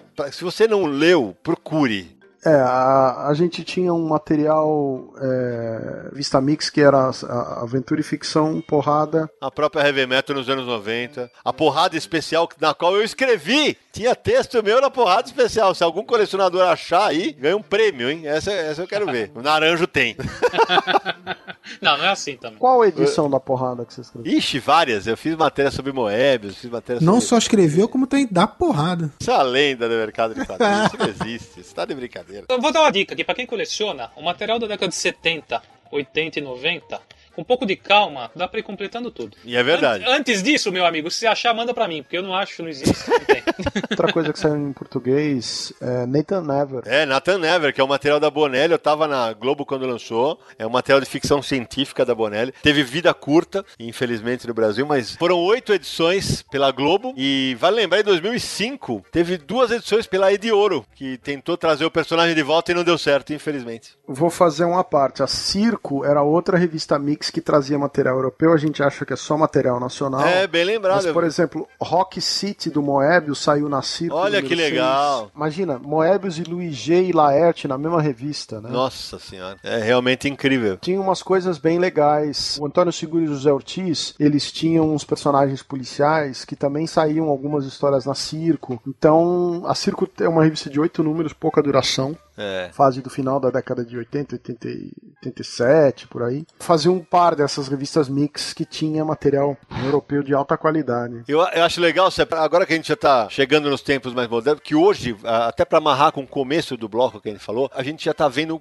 quadrinhos europeus chegando no Brasil que a gente possivelmente não veria algumas décadas atrás. Alguns anos atrás a gente não veria. A gente falou do Corto Maltese, que saiu. Então aí a, a Conrad lançou uma edição do Rancherox incrível em 2010, né? Que foi um um álbum muito bacana. A gente tem visto muita coisa chegar. E cada coisa que vocês falam, a gente lembra de outras. O Sérgio falou das revistas Mix, a revista Grilo, que a gente falou bastante dela naquele episódio da censura, publicou material europeu. Verdade. Valentina chegou no Brasil via revista Grilo. Verdade. Você falou de Valentina, eu lembrei de um álbum que o Naruto citou, o Axa, ou Acha. Axa. Acha, a Destemida, que saiu pela Abril. Ela tá com seios nus na, na capa. É, na época, beleza, era raro. Hoje em dia não rola mais. Hum, sua poção mágica vai nos ajudar, druida. Claro, por Toltates vai ser engraçado. Tinha umas curiosidades desse mercado da década de 80, que assim, nesse boom de lançar quadrinho, de vez em quando tinha uns aventureiros que faziam uma edição preto e branco aí nas coxas e lançavam na banca só com material pirata, né? Puta, bem lembrado. O cara pegava as páginas europeias, traduzia, punha na banca uma edição pirata com umas coisas do Moebius e tal. E aquele abraço, né? Não tinha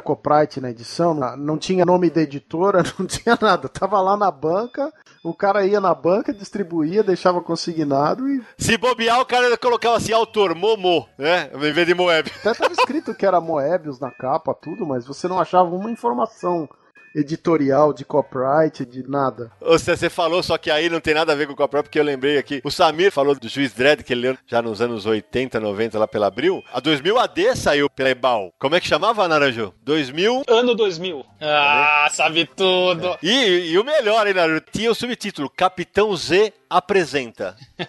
o Juiz Dredd que teve agora pela Mitos uma série. Sim. O Juiz Dredd gente... Magazine. Bela revista, aliás. Vinha várias revistas lá da 2000 AD. Infelizmente acabou, porque realmente era um material diferenciado. Infelizmente. E esse material da Ebal, só para completar, foram 10 números de fevereiro a novembro de 79. Já que a gente está falando da Mitos, vamos lembrar que é, tem a publicação mais longeva de quadrinho europeu no Brasil, que é o Tex, né? Sim. E por dúvida. consequência, outros títulos também que vieram lá do da Bonelli. Eles lançaram Júlia, eles lançaram Dylan Dog. Zagor, que é o grande favorito do Ramone. Não vamos esquecer que Marcos Ramone é fãzão aí do Zagor. É, Marcos Ramone, aquele abraço. Mr. No, Dylan Dog, que é um material que, puta, merecia sair no Brasil. E a melhor de todas, né? Cá entre nós. Ken Parker, que voltou a sair pelo é. Clube dos Quadrinhos. Eles são em formatinho pela Mitos. Tá saindo uns álbuns formato grande. Tá lindo, as edições estão lindas. Ken Parker já saiu por outras editoras também, a coleção completa. Ken Parker começa pela VEC, depois tem uma tentativa pela Best News, passa na Mitos e aí o Kluck faz a série inteira Isso. com um belo trabalho, exceto pela revisão, que tem, infelizmente, muito erro de português. Inclusive nessas edições mais caras. Vocês gostam muito também do material do Júlia, né? Quem não conhece Júlia e, e, Ah, porque é uma revista pequenininha, foi preto e branco lá. Cara, o cara dá aula de roteiro. Roteiro sobre criminologia, realmente um material impressionante. Muito, muito bom. Vou lembrar aí de um negócio de 1980, 81, 82, que era a canção da Magnum do Jean-Claude Clery, que era um HQ é, só no lápis. Bem lembrado. Ele fazia calcado em fotografia, então todos os personagens das HQs dele eram atores de cinema e tal. É muito legal. É uma coisa um pouco dura, porque é tudo baseado em fotografia, mas na época que saiu era muito diferente. Porque era tudo colorido com aquele. Todas as HQs que você via em banca era aquele colorido tradicional. E esse material não era nem pintado, nem o colorido tradicional, era preto e branco só no lápis altamente realista do é chupando tudo de fotografia. Era uma história policial com, com esses atores de cinema, Kirk Douglas, Humphrey Bogart, Marilyn Monroe. É verdade. Então era um material que tinha uma, uma certa curiosidade em, em livraria. Os últimos anos para nós que somos de quadrinho europeu e para quem gosta de quadrinho bom, têm sido excelentes, né? Porque, ó, quando a Nemo entrou no mercado, eles já trouxeram a coleção do Moebius inteira, eles já publicaram a Garagem Hermética, eles publicaram a trilogia Nicopol, a tetralogia Monstro, eles publicaram Jodorowsky, pô, e a gente não pode esquecer, né, cara, que a Devir lançou o Incal, velho. A Devir lançou o Incal inteiro, primeiro capítulo. Foi no encadernado em capa dura. Depois do encadernado em capa dura. Eles lançaram o novo Incal, lançaram o antes do Incal. Casta dos Metabarões. Exatamente, material maravilhoso. Lembrando que a Devi também lançou do Eduardo Marini, aquela série Rapaces. Que originalmente é Rapaces e aqui chamou-se Predadores. E infelizmente não teve o barulho que merece. O Marini é o meu desenhista favorito hoje, no mundo. Ele é o meu desenhista favorito. Eu gosto muito também, as séries dele são sensacionais. Ele tem Gypsy, ele tem Rapaces, Sim. ele tem As Águias de Roma e ele tem o Escorpião. É um, um dos desenhistas mais legais da atualidade. A Nemo é a editora que tem mais publicado quadrinho europeu aí nos últimos anos. Vieram muito muita coisa. Até Companhias do Crepúsculo, que você gosta tanto, foi republicado Sim. por eles. Sidney, você que trabalhava na editora Globo na fase da Epic, como é que chama aquele negócio, tipo uma sequência do material do Moebius? que vocês lançaram, que era tinha sido publicado nos Estados Unidos. Ah, sim, sim. O Príncipe de Aliors. Príncipe de Aliors. É Aliors, não é de alhos, hein? era produzido nos Estados Unidos, mas era baseado no material do Moebius. Né? É, apesar de não era europeu, foi um material que a gente lançou em banca. A venda foi muito baixa tal. Ó, lembrando mais coisas que saíram pela Nemo, é, relançou Os Olhos do Gato. Que era originalmente da Martins Fontes Exato. e é uma HQ que vale a pena conhecer, porque vale cada muito. página é um quadro só. A vale é muito. página a página. A Nemo lançou três álbuns da, do Corto Maltese, A Juventude, As Helvéticas e Mua, Cidade Perdida. Eles não estão em ordem, mas acho que dá para entender. Eles lançaram um álbum espetacular chamado Era a Guerra das Trincheiras, do Jacques Tardy. Sobre a Primeira Guerra Mundial. É de doer esse álbum, porque é impressionante, cara. Um grande clássico europeu. Eles lançaram, Sé, Garras de Anjo, que é Jodorowsky com Moebius, num negócio meio erótico, assim. Eu não tô lembrado desse álbum. Ah, vale lembrar, né? A Nemo lançou toda a saga do mundo do Edena, do Moebius. Isso é realmente espetacular. Moebius, o último álbum dele lançado aqui na Europa, fora os desenhos de esboço dele, foi aquele A Volta do Arzak. Sim. Que saiu um volume um ou dois anos antes do Moebius falecer, né? Olá, Tintin!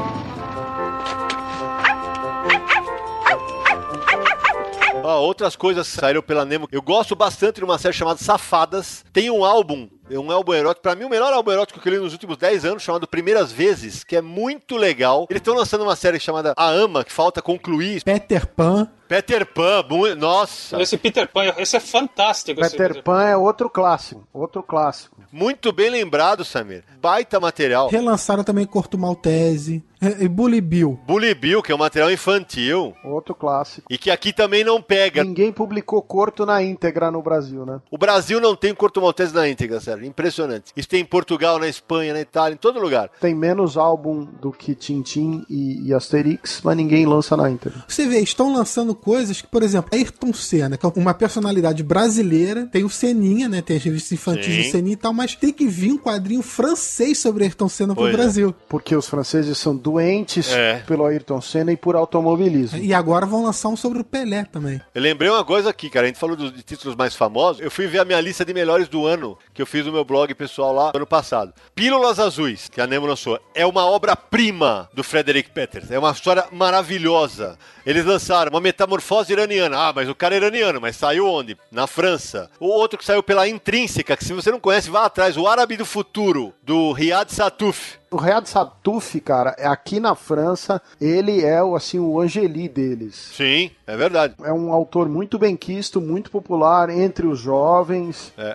É um cara muito famoso aqui. E para ratificar se é aquilo que eu falei do momento do mercado nacional ser propício para esse tipo de coisa, grande HQ do ano passado deu uma austríaca chamada Uli Lust, que ganhou Sim. e tal. Chama-se Hoje é o último dia do resto da sua vida, que saiu pela WMF Martins Fontes. Um primor de história, só que é uma história poderosa e dolorida. Uma história dolorida. É um álbum muito grande, né? Um- Sim. A Nemo também publicou um muro. Uma história muito boa. O mundo de Aisha, que ah, é sobre as mulheres. Cara, que é, é do italiano Hugo Bertotti. O muro é dos belgas Celine Fraipon e Pierre Bailly. Outra história incrível. Isso tudo do ano passado, gente. Tá saindo muita coisa europeia boa. Não saiu no Brasil também o, o Gato do Rabino, o Aya de Yopungon. Ô Sidney, a gente comentou outro dia, teve uma editora que lançou em bancas um material europeu em capa dura. A gente até comentou quando saiu capa dura em banca, e é pra Sim. nossa grande alegria não chegou no final. Né? É isso aí, Naranjoé. Chamava-se o Terceiro Testamento. Saiu pela Multi-Editora. O editor chegou a dar entrevista pro Universal aqui garantindo que saía até o fim. Saiu?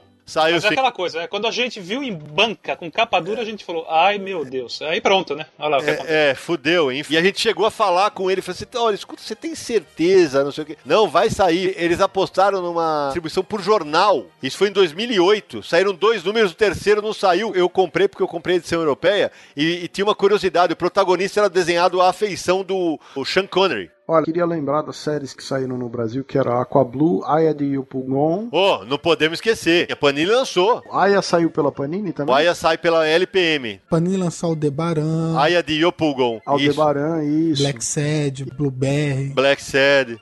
Falando de maneira bem crítica, acho que o erro da Panini foi ter lançado isso num momento em que botaram isso na banca. Isso não era material para banca. Isso é material para estar tá em livraria sendo reimpresso periodicamente. É, esse material da Panini foi meados do início dos anos 2000 ali, né? Isso. Ainda tava tendo aquela mudança para livraria, ainda estavam tentando, o quadrinho europeu ainda tá tentando se achar no Brasil, então. Fica a dica aí se a Panini de repente não pode retomar esses materiais em livraria, né? Porra, a gente tinha esquecido um que a Panini lançou, Cé. Eu sou Legião, cara. Do John Cassidy, é. Puta, esse material é muito muito legal. É o Fabiano Nuri, o roteirista. Puta, esse material é muito legal. Saiu em julho de 2009 pela Panini. Eu não sei se ainda se acha, mas, pô, e tinha lá Panini Books e Humanoides Associé. Não, esse Eu Sou Legião, acho que tá esgotado. É uma pena, cara. Nós esquecemos de falar que a Devir lançou Lanfos Detroit, do Christopher Aslan e do Didier Tarkin, que é um material que aqui na Europa faz muito sucesso, tipo Asterix, assim. É sempre campeão de venda mensal. Foi lançado agora, recentemente, acho 2014 ou 2015, e primeiro primeiro volume encadernando dois álbuns e é muito bom esse material. É, realmente muito bom. Ou seja, a gente tá vivendo um momento, cara, que tem muito quadrinho europeu bacana saindo no Brasil. Basta que a gente fique ligado. É, teve uma que, eu não vou falar agora porque o Samir vai citar nas dicas dele, já saíram dois tomos no Brasil, pela Record, chamado Era Uma Vez na França, que é também do Fabiano Ri e desenhado pelo Sylvain Vallée. Cara, é uma história espetacular. Só que eu tô morrendo de medo disso aí. São seis volumes lá fora. Esse Era Uma Vez na França é a, a, história da Segunda Guerra. Isso, exatamente. Outra que saiu do ano passado aqui, no formato um pouco menor, saiu pela Besouro Box, O Trem dos Órfãos. E saiu o tomo 1 e 2 numa compilação. É escrito pelo Philippe Charlot, com desenho do Xavier Forcaman e cores de Scarlett Smulkowski. Outro material incrível europeu. E assim, por isso que eu tô falando, a gente tá num momento tão bacana que vale demais a pena para você que quer ampliar os seus horizontes quadrinísticos, ficar de olho, especialmente no universo HQ, que a gente sempre dá, eh, noticia esses quadrinhos europeus, e ficar de olho em livrarias, porque certamente a experiência da sua leitura vai ser muito mais ampla. Bom, então não sai daí. Depois desse mergulho no velho continente falando de quadrinhos, no próximo bloco tem as indicações da galera do Universo HQ, que a gente sabe que você adora.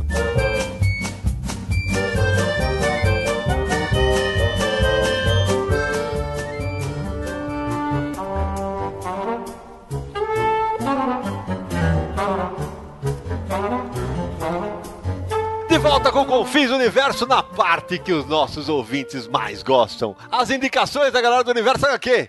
E hoje quem começa é você, Marcelo Naranjo. As minhas indicações de quadrinhos europeus são é, o álbum Castelo de Areia, foi lançado pela Tordesilhas em 2011, de Pierre Oscar Levy e Frederick Peters. É uma história meio cabeça, mas é muito legal. Uma família e mais um pessoal estão numa, numa praia, eles encontram o cadáver de uma mulher. O tempo começa a passar de uma maneira diferente. Vale a pena. O clássico dos clássicos, A Balada do Mar Salgado do Corto Maltese do Hugo Pratt. Volta e meia no Twitter eu estou postando a arte do Hugo Pratt, o cara é um, era sensacional. Trabalho realmente diferenciado, vale a pena conhecer. Esse aqui foi um presente do Sidney, um álbum da Asa, chamado Doze a Doce da editora portuguesa Asa. Gente, é um trabalho realmente lindo. Né? É uma história sobre um trem, um maquinista de um trem, uma locomotiva a vapor, e sobre o fim da carreira da locomotiva a vapor, com a tecnologia mudando. Tudo que isso significava para esse senhor que conduzia a locomotiva. Pena realmente que o ator, o François Chuitem, seja inédito no Brasil, que é um trabalho maravilhoso. Então, as minhas indicações são essas. Belas indicações, Nara, belas indicações. De Marcelo Naranjo, nós vamos para Petrópolis, Samir Daliato. Não, minha primeira indicação para esse programa especial sobre quadrinho europeu é um título lançado ano passado, 2015, pela Realejo, chama Ardalém, do Miguel Ancho Prado. Maravilhoso! Uma história linda. É, conta a história de um, uma mulher que está tentando descobrir a ligação dela sobre o avô. Notícia sobre o avô. Quer conhecer o avô e aí nessa busca pelo avô, ela encontra outros personagens e aí a história se desenrola de uma maneira lindamente escrita e ilustrada, né? Porque é, é realmente incrível. Não, e o Miguel Ancho Prado é um autor que merece muito sair mais no Brasil. Precisa. O brasileiro precisa conhecer Miguel Ancho Prado. Não é uma edição, assim, barata. Ela foi lançada custa 119 reais, mas ela foi lançada em capa dura, toda bem luxuosa. E eu não coloquei na, com a minha melhor do ano, porque, só por causa dos descuidos editoriais que teve na produção. Porque para mim, como o conteúdo era HQ do ano, do ano passado. E é mais um dos entrevistados do livro Universo HQ Entrevista! Exatamente, também está lá. E é curioso, porque o Miguel Prado não tem muito trabalho publicado no Brasil, né? Quase nada, é uma pena. Traço de Giz saiu em português? Ou a edição. Em português e Portugal. Para mim, a melhor história de viagem no tempo que li na vida. Uma história linda, linda, linda, linda. Bom, minha segunda indicação é mais um quadrinho europeu que muitas editoras aí menores e tal estão arriscando no mercado, porque como é lançado direto para livraria, é uma edição fechada e, e pode ser distribuído nesse, dessa maneira, é A Morte de Stalin, dos franceses Fabien Nuri, Nuri, né, deve ser francês, Fabien Nuri, Nuri. e Thierry Robin, é isso, Sérgio? Thierry Robin. Vale lembrar quantas vezes o Fabiano Nuri foi citado nesse programa. Grande roteirista europeu, né?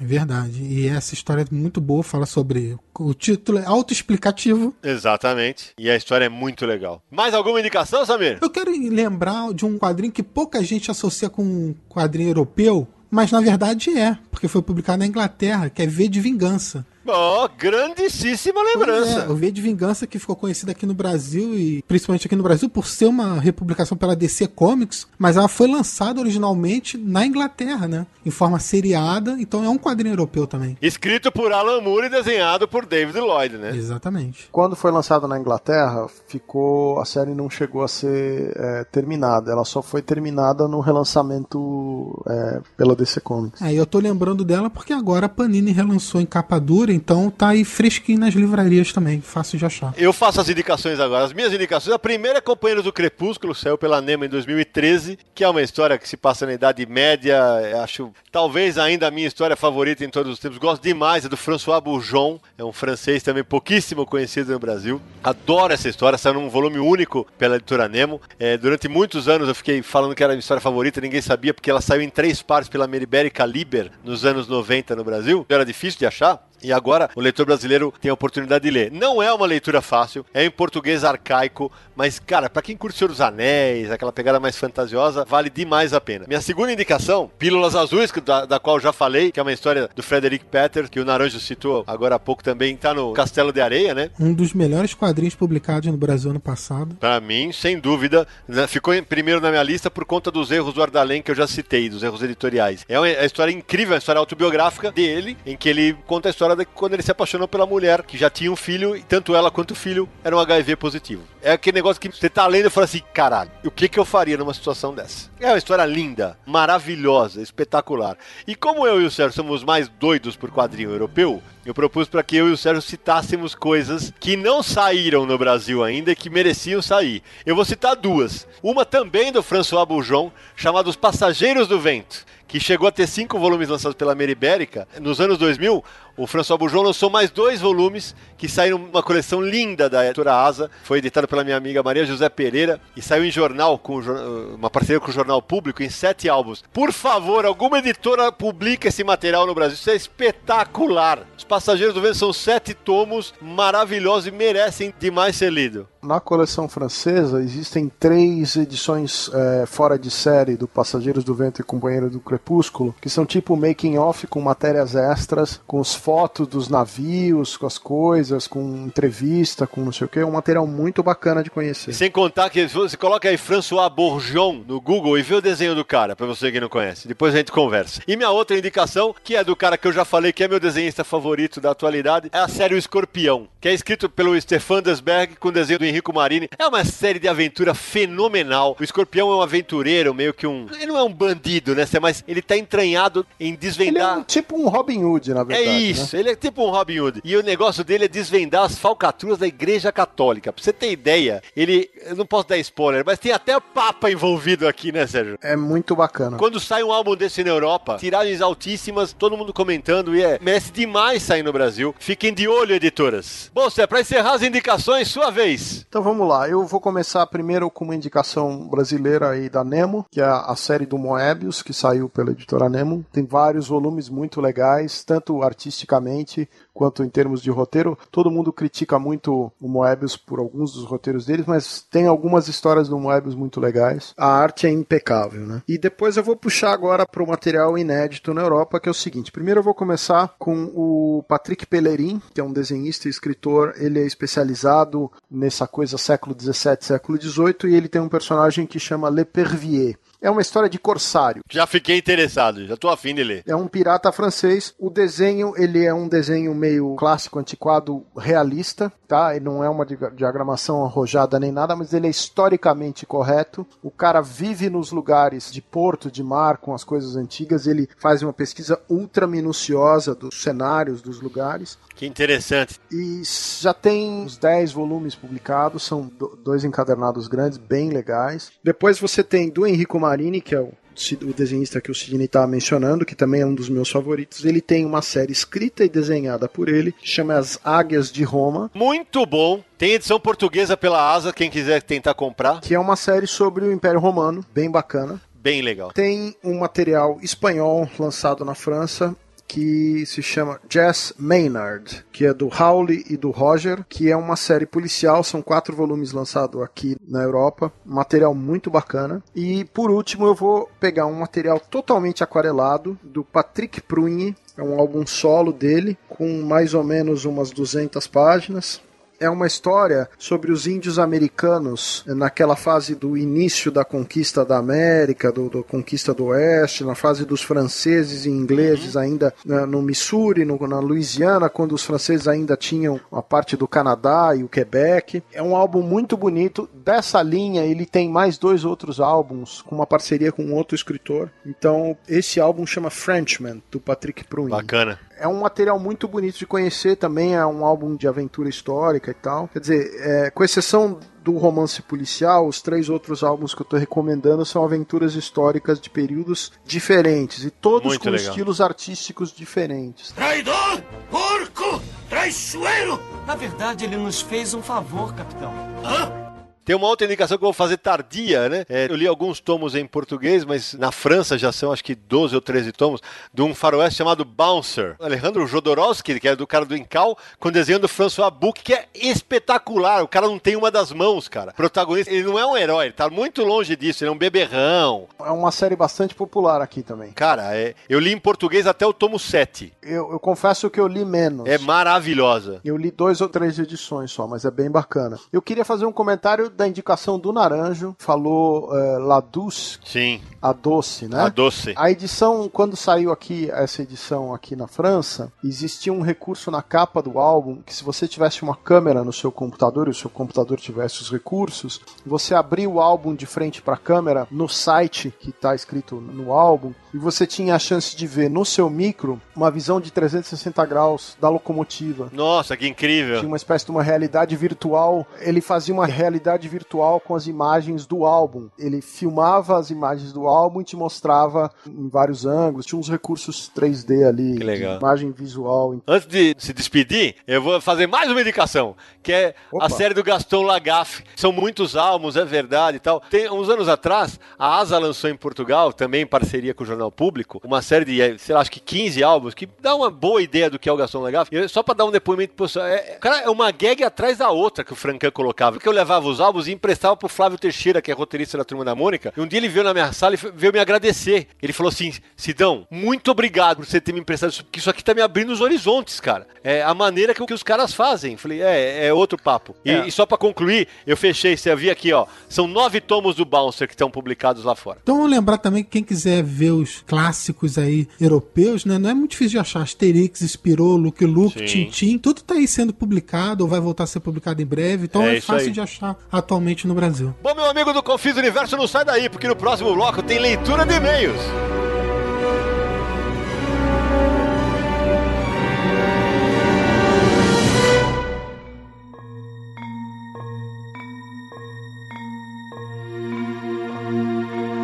De volta com o Confis Universo, agora é hora dos e-mails. Afinal de contas, tu não leu o e-mail do programa da Crise nas Infinitas Terras? E tem o pessoal que escreveu falando de Hanna-Barbera e também do programa da Crise. Mas antes disso, Samir, como é que faz quem quiser entrar em contato com o Universo HQ? Você que está aí ouvindo Confins do Universo, se quiser ouvir os episódios anteriores, esse é o décimo primeiro, nós temos dez anteriores, então é só você ir lá em podcast.universohq.com. Você vai encontrar todos os episódios que fizemos até agora. Se você gosta e usa o iTunes, também estamos por lá. É só buscar por Confins do Universo. Você pode assinar o feed e receber as notificações de novos episódios. E deixe lá sua avaliação, seu comentário. Ajude a gente também a tornar o programa conhecido por outras pessoas. Compartilhe! Compartilhe os nossos programas. E se você não conhece o site Universo HQ, é só entrar lá no endereço www.universohq.com com Você vai encontrar notícias, matérias, checklists, resenhas. Além disso, você pode acessar os posts de cada episódio do Confins do Universo e ver os links complementares que a gente fica lá com informações sobre os assuntos que a gente está debatendo, além dos comentários dos nossos ouvintes que sempre trazem mais Sim. notícias e tudo mais. Não, e é legal porque os, os, posts de cada episódio, por exemplo, quando a gente coloca lá, não, vai ter a imagem, eu vou usar o, o exemplo do Crise nas Infinitas Terras. O Corisco, que o Naranjo citou, tem lá a imagem do Corisco. Isso. Pra quem não conhece, é muito legal de ver. A gente costuma linkar resenhas de títulos que a gente está debatendo, ou então notícias com mais detalhes de alguma informação que a gente deu, ou imagens curiosas. Então vale a pena acessar lá para ver tudo isso. É isso aí. Nas redes sociais, Twitter, Facebook, Instagram e Google Plus, também é só buscar por Universo HQ. A gente está lá, siga a gente, porque a gente costuma avisar quando vai ter gravação, e aí você pode mandar uma mensagem antecipando a gravação com sua dúvida, com seu comentário uhum. sobre o assunto e tudo mais. E se você quiser aparecer aqui no Confins do Universo, temos dois meios de contato que a gente usa. O e-mail podcast@universohq.com e o WhatsApp DDD 11 95498 20 88. Quando você for mandar sua mensagem de WhatsApp de voz, grave no lugar silencioso para sua gravação ficar com uma boa qualidade para a gente poder usar. E não esqueça de colocar nome, profissão, idade, lugar do Brasil que você é ou do exterior, que a gente coloca aqui também no Confins. E é isso aí. Mais um lembrete: se você é um anunciante, quer divulgar seu produto, sua. Olha aí, isso aí, bota a caixa registradora aí. Quer anunciar seu, seu produto, seu serviço aqui para os nossos ouvintes, para os nossos leitores? Aí o e-mail é outro. Manda um e-mail para pra gente para comercial arroba universo HQ e a gente vê o que, que a gente faz. Então vamos pra leitura de e-mail, Samir? Vamos começar então com as mensagens de voz que os nossos hum. ouvintes mandaram? Vamos nessa. Olá, amigos do Confins do Universo. Fantástico episódio de hoje, falando sobre Crise nas Infinitas Terras. Adorei, adorei. Cara, me trouxe muita recordação boa lembro da época que eu ia na banca ansioso para poder chegar o próximo número para acompanhar. Cara, vou falar nisso, onde é que tá meus gibis? Acho que tá com meu irmão. Tem que ver com ele onde é que tá meus, meus gibis. Mas simplesmente fantástico o podcast hoje, viu? Adorei. Gostei muito da, da explicação de vocês. Tinha coisa que eu realmente não sabia. Foi esclarecedor, deu vontade até de ler novamente tudo para poder ter aquela sensação boa, aquela nostalgia gostosa. Parabéns, viu? Parabéns pelo trabalho de vocês. Estou adorando. É, eu sou Paulo, 42 anos de Brasília, analista de suporte mainframe. Adoro o trabalho de vocês. Abraço! Valeu, Paulão, obrigado. O Paulo, aquela pessoa que mandou a mensagem no episódio do Hanna-Barbera, ah. dublando Bob Pai Bob Filho. Bibo Pai. Bibo Pai Bob Filho. A gente sempre confunde. Epa, ô, Paulão, então agora você aprendeu. Aprendeu nada, né? Que você não falou que era você. É que o Samir identificou pelo número do WhatsApp, aposto, né? Aí ele mandou essa mensagem, eu coloquei aqui pra ficar os créditos daquela dublagem, né? Ah, muito legal. Obrigado, Paulão. Obrigado pela audiência. Valeu mesmo. Que bom que você gostou. Oi, galera do Confins. Meu nome é André, falo de Natal. Gostaria de saber como eu faço para adquirir HQs europeias pela internet, já que aqui na região Nordeste a gente raramente consegue vê-las. Obrigado e por Tatis! o pessoal tá empolgado, sabe? Então, André, tem alguns sites que entregam no Brasil. Por exemplo, a FINAC de Portugal, o Jornal Público de Portugal, que faz muitas promoções, isso é em língua portuguesa, né? Que faz muita promoção de quadrinhos. Se você entrar na loja online, você vai achar alguns quadrinhos, só que não é sempre que eles estão online. Na Espanha tem o site da Norma Comics, que é a, a principal editora de quadrinhos da Espanha, que publica muita coisa dos bons quadrinhos europeus em espanhol. O problema é o seguinte, né? É o frete. Fica uma paulada para entregar no Brasil. Às vezes duplica o preço da revista, o que acaba complicando demais para adquirir esses materiais. É, e fica de olho também, porque tem muita editora agora nacional publicando materiais. E é sempre bom dar uma olhada, uhum. porque fica mais em conta quando sai por aqui, né? Exatamente. Por falar nisso, você falou, agora eu acabei de lembrar um negócio, cara. É, você falou do Editor Nacional publicando um quadrinho. Tem um que a gente não citou no programa hoje. Acabou de sair um quadrinho nacional pela Mino, que é o Goela Negra, que é escrito pelo Antoine Ozanan e com desenho do brasileiro Lelis. Muito atual, porque é sobre a crise de refugiados na Europa. Acho que vale a pena conferir. Então já vale a pena a gente mencionar que a gente falou durante o programa do Árabe do Futuro, o segundo volume também está sendo lançado agora pela editora Intrínseca. Sim, aliás, entrou no mercado este mês. Esse daí já vou correr para ler. Sidão, e não vamos esquecer que a VEC Editora tem vários lançamentos de quadrinhos europeus programados aí para durante todo o ano de 2016. Quem quiser saber mais detalhes desses lançamentos também, entra lá no post desse episódio do Confis do Universo, lá no Universo HQ, que eu vou botar o link para a matéria que tem detalhando aí os títulos que eles estão programando. Salve amigos do Universo HQ. Aqui é Denis Oliveira, publicitário, 35 anos, de Divinópolis, Minas Gerais. Gostei demais do podcast sobre crise nas infinitas terras assim como de Hanna-Barbera, mas Crise tem um lugar especial no meu coração, pois é uma saga que eu conheci bastante jovem e, e desde então apreciei desde sempre. Queria colaborar trazendo duas curiosidades sobre personagens relativos à crise. Um é que durante a publicação original, a personagem Lois Lane era chamada no Brasil de Miriam Lane, e engraçado que na, na republicação de 1996, ainda em formatinho, mantiveram o nome Miriam Lane. Outra curiosidade diz respeito à precursora, essa personagem central na crise, que tem versão live action na série Arrow. Ela é esposa do Dig, parceiro do Oliver no combate ao crime. A, a personagem tinha esse codinome, ela é uma agente da Argus na, na, versão live action. Ela é uma agente da Argus que tinha um codinome precursora, mas desde então nunca manifestou poderes e simplesmente tem o nome de Layla, o nome da, da, cria, da, dela, da personagem em crise. É isso aí, continue um excelente trabalho, um abraço direto de Divinópolis, Minas Gerais, para os confins do universo. Muitíssimo obrigado, Denis, pela mensagem e bem lembrado. É, durante muito tempo no Brasil, a Lois Lane foi Miriam Lane. Tem até piada do Ziraldo é, chamando ela de Miriam e tal. E vai dizer que ali é o ponto onde ela para de ser chamada de Miriam Lane e volta pro seu nome original. E uma curiosidade, quando ela começou a ser chamada de Miriam Lane, Clark Kent também foi chamado de Eduardo ou Edu. É, porque traduziam os nomes próprios também, né? Para adaptar um nome mais é, brasileiro. exatamente, é isso aí. Sobre a precursora, que aparece em Arrow, tem umas características bem diferentes, né? O Arrow é um programa mais herói de rua, né? É, é. Não é super-heróis, super-heróis estão indo mais pro lado do Flash e tal, mas é, eles fazem essas referências, brincadeiras com a mitologia da DC. É, foi acho que mais uma homenagem pros fãs, né? Pros nerds, que falam, ah, eu sei quem é a precursora, do que propriamente representar a personagem dos quadrinhos. Olha só, que a gente vai ter que começar a entrar numa discussão que eu preferia guardar para outro podcast, mas eu vou passar rápido. Ah há mais de um ano eu venho falando com você, com o Sérgio, com o Naranjo, que a DC está preparando crise para os cinemas. Não duvido. Já se planta uma precursora aqui, uma Layla aqui, vai saber o que eles vão desenvolver esse personagem no futuro. Olha, teoria interessante, menina Samir. Nós vamos desenvolver essa teoria num podcast em breve, tá? Aguardem. Veremos. Próxima mensagem. Olá, pessoal do Confins. O meu nome é Emerson Minesso, eu sou de São Caetano, minha profissão é designer e eu tenho 44 milhões de páginas de história em quadrinho lida na minha vida. É, sou contemporâneo do Sidney na faculdade. Acho que talvez tenha sido um dos poucos caras que tenha lido seus textos no Jornal Moral. E gostaria de acrescentar algumas informações sobre o episódio da Hanna-Barbera que vocês fizeram.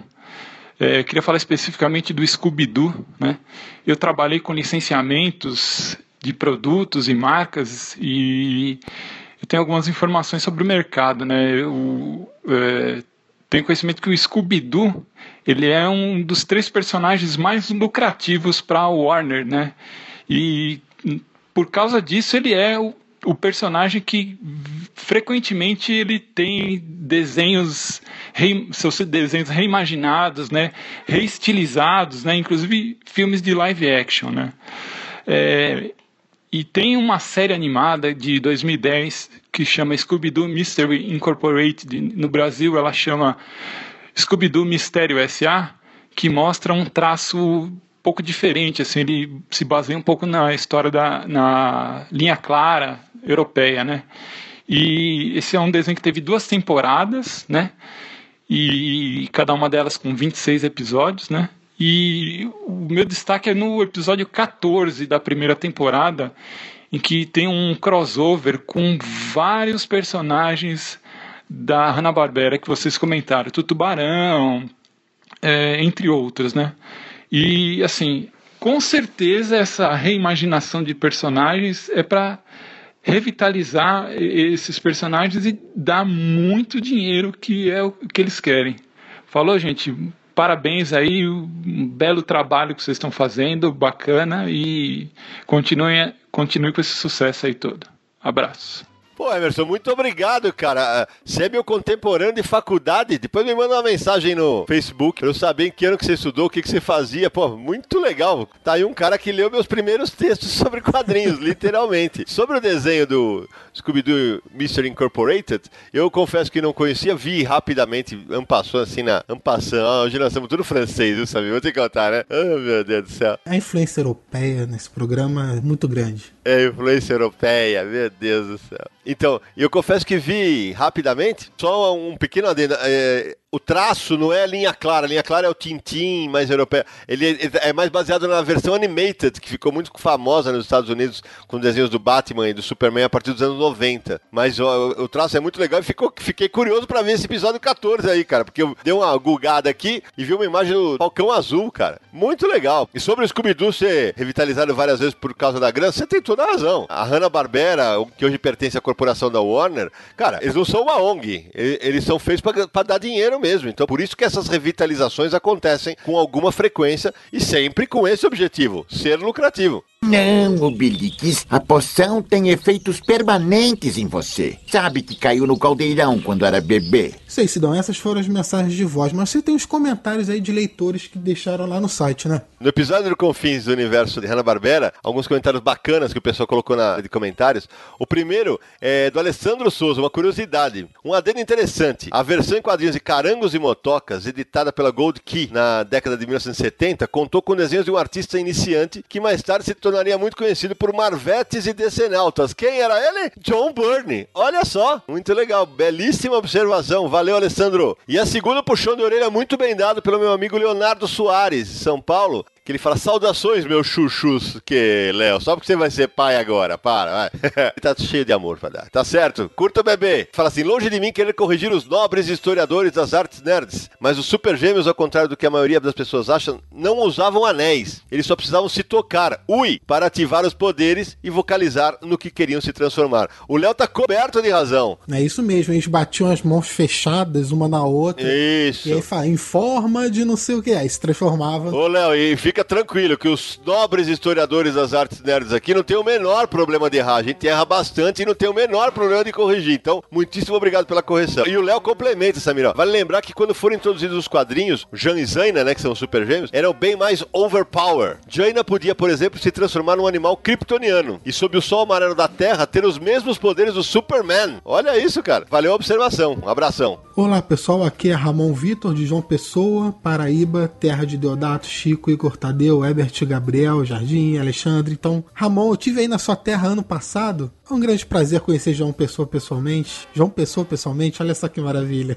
É boa. Perdoem minha pergunta, ela é meio que o inverso do tema do Confins. Como vocês veem essa invasão brasileira na Europa? Recentemente tivemos o Kitanilha ganhando um prêmio no Anguleme pelo tungstênio, lançando talco de vidro lá na França, o Cúmbido de Salete indo para terras francesas, Klaus indo para Portugal, onde já saiu o bando de dois, Zumbi para Colorir do Neco, que rodou por vários países, entre muitos outros. Não chega a ser uma invasão, né, Sidão? É, Samir, não chega a ser uma invasão. O, o, Ramon lembrou bem, tem vários quadrinhos brasileiros sendo publicados na Europa. Eu acrescento aí um que eu editei, o Astronauta Magnetar, que saiu em Portugal, Espanha, Alemanha, França e Itália. O Bidu Caminhos, que vai sair agora, esse ano possivelmente na França. Mas estamos longe de, de, representar uma invasão. O fato é o seguinte: Cachalote do Daniel Galera e do Rafael Coutinho saiu na França. Mas é importante citar que esses materiais, quase todos, estão saindo por editoras menores, editoras pequenas na Europa, o que não invalida absolutamente nada. É claro, você só, você só chega a menos leitores, você tem menos barulho na mídia, mas é sinal de que os editores europeus estão de olho em materiais nossos, desde que eles contem histórias universais, que possam agradar a leitores de qualquer lugar do planeta. Então, o pessoal que produz quadrinho no Brasil tem mais é que mirar sim, tem mais é que sonhar com o mercado europeu. É, e é bom ver que tem material brasileiro saindo por lá e as editoras estando de olho nos autores brasileiros. Sim, a possibilidade de no futuro ter outros trabalhos saindo por lá também existe. Então, o lance é continuar produzindo, fazendo obras de qualidade, porque com certeza, se for interessante, vai ter chances de sair lá também. E é, eu queria só fazer um paralelo, porque a gente fala muito de é, artista brasileiro trabalhando nos Estados Unidos para Marvel ou DC, né, para quadrinhos de super-heróis ou até Image mesmo. Uhum. É diferente, porque nos Estados Unidos costuma ir os desenhistas brasileiros, né? E para a Europa estão indo já com a obra completa. Então, é, o roteiro, Sim. o argumento também é dos brasileiros. Então é interessante ver essa diferença. Também. E eu queria aproveitar esse gancho que você levantou, também para citar. A gente, todo mundo conhece o, o Mike Deodato, que publica nos Estados Unidos, o Ivan Reis, tantos outros brasileiros. Agora, tem brasileiros que publicam na França e no mercado franco-belga. O Ricardo Manhães, por exemplo, tem uma sólida carreira construída na Europa. A Ana Köhler também é uma desenhista gaúcha que também desenha títulos europeus. O Miguel Imbiriba, paraense, também desenha para a Europa. O próprio Marcelo Quintanilha, antes de lançar, ser premiado com Tungstênio é, em Anguleme, ele desenhou uma série chamada Sete Balas para Oxford, é, que era escrita pelo Jorge Zentner, que nós citamos hoje aqui no programa. Então, alguns brasileiros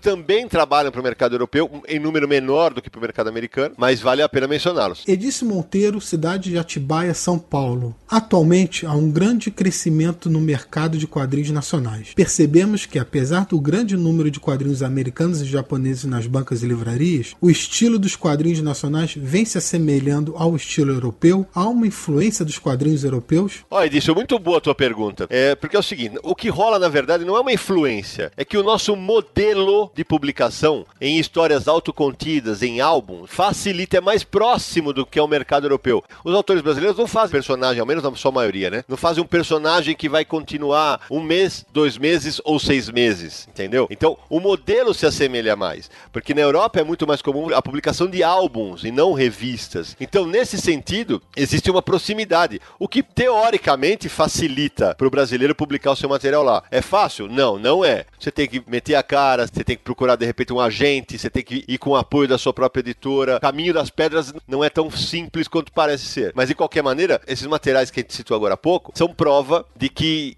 Hoje o mercado europeu está aberto sim para o quadrinho nacional. Basta, de novo, que sejam mais universais. Então é isso, Dão. Por hoje a gente acabou com as mensagens. Bom, meus amigos, chegou aquela hora que ninguém gosta, mas é hora de dar tchau. Depois desse papo delicioso sobre quadrinho europeu, a gente tem que se despedir. Marcelo Naranjo. Valeu, pessoal, por estar conosco e até o próximo podcast. Samir Naliato. A revoar, queridos ouvintes do Confins do Universo. Oh, revoar! Tá maluco pra fazer um biquinho, né? Ah, tá. Revoar não tem biquinho. Sérgio Codesfote! Hasta la vista, baby! É, então é a minha vez, já que tá todo mundo europeu aqui. Arrivederci! A gente se vê no próximo episódio de Confins do Universo!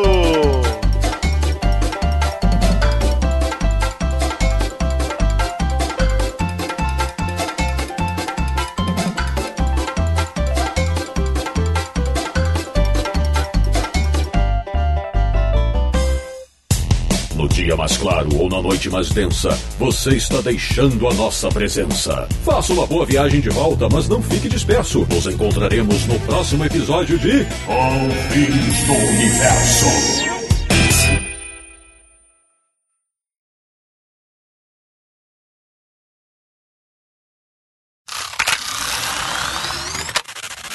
mais um monte de extra. Incrível. Então, se você curte o, o material, você tem Sérgio, Sérgio. No caso do Nesse momento, xarope tira tosse. Xarope Sérgio tira tá- recebe uma colherada. É, não, Acho que essa pode ir você- pros extras, é melhor. Fala de novo e põe nos extras a tosse. É, põe a parte dos extras, vai lá. Onde eu parei que eu comecei a tossir? Alguém Ih, lembra? Agora você fudeu a raviola. Não, você falou. De volta com Confins do Universo. Confim do Universo é o.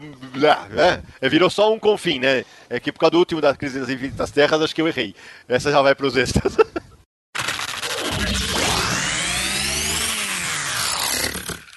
Mas banca tinha muita revista, Alguém tá principalmente em São aí? Paulo. É, tem um barulho de pipoca de biscoito. Eu que tô abrindo os pacotes aqui de Que beleza! de Meu revista.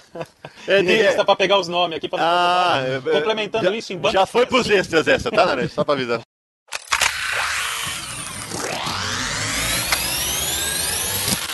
Essa europeia talvez mais longeva aí do Brasil, que Sim. são as revistas da Tex e, Sim, o, e por o, do Tex, o consequência... Tex. Da, é, da Tex não, do Tex, né? Eu falei da Vai- vai- Tex. O Samir acabou de fazer o Tex mudar de sexo.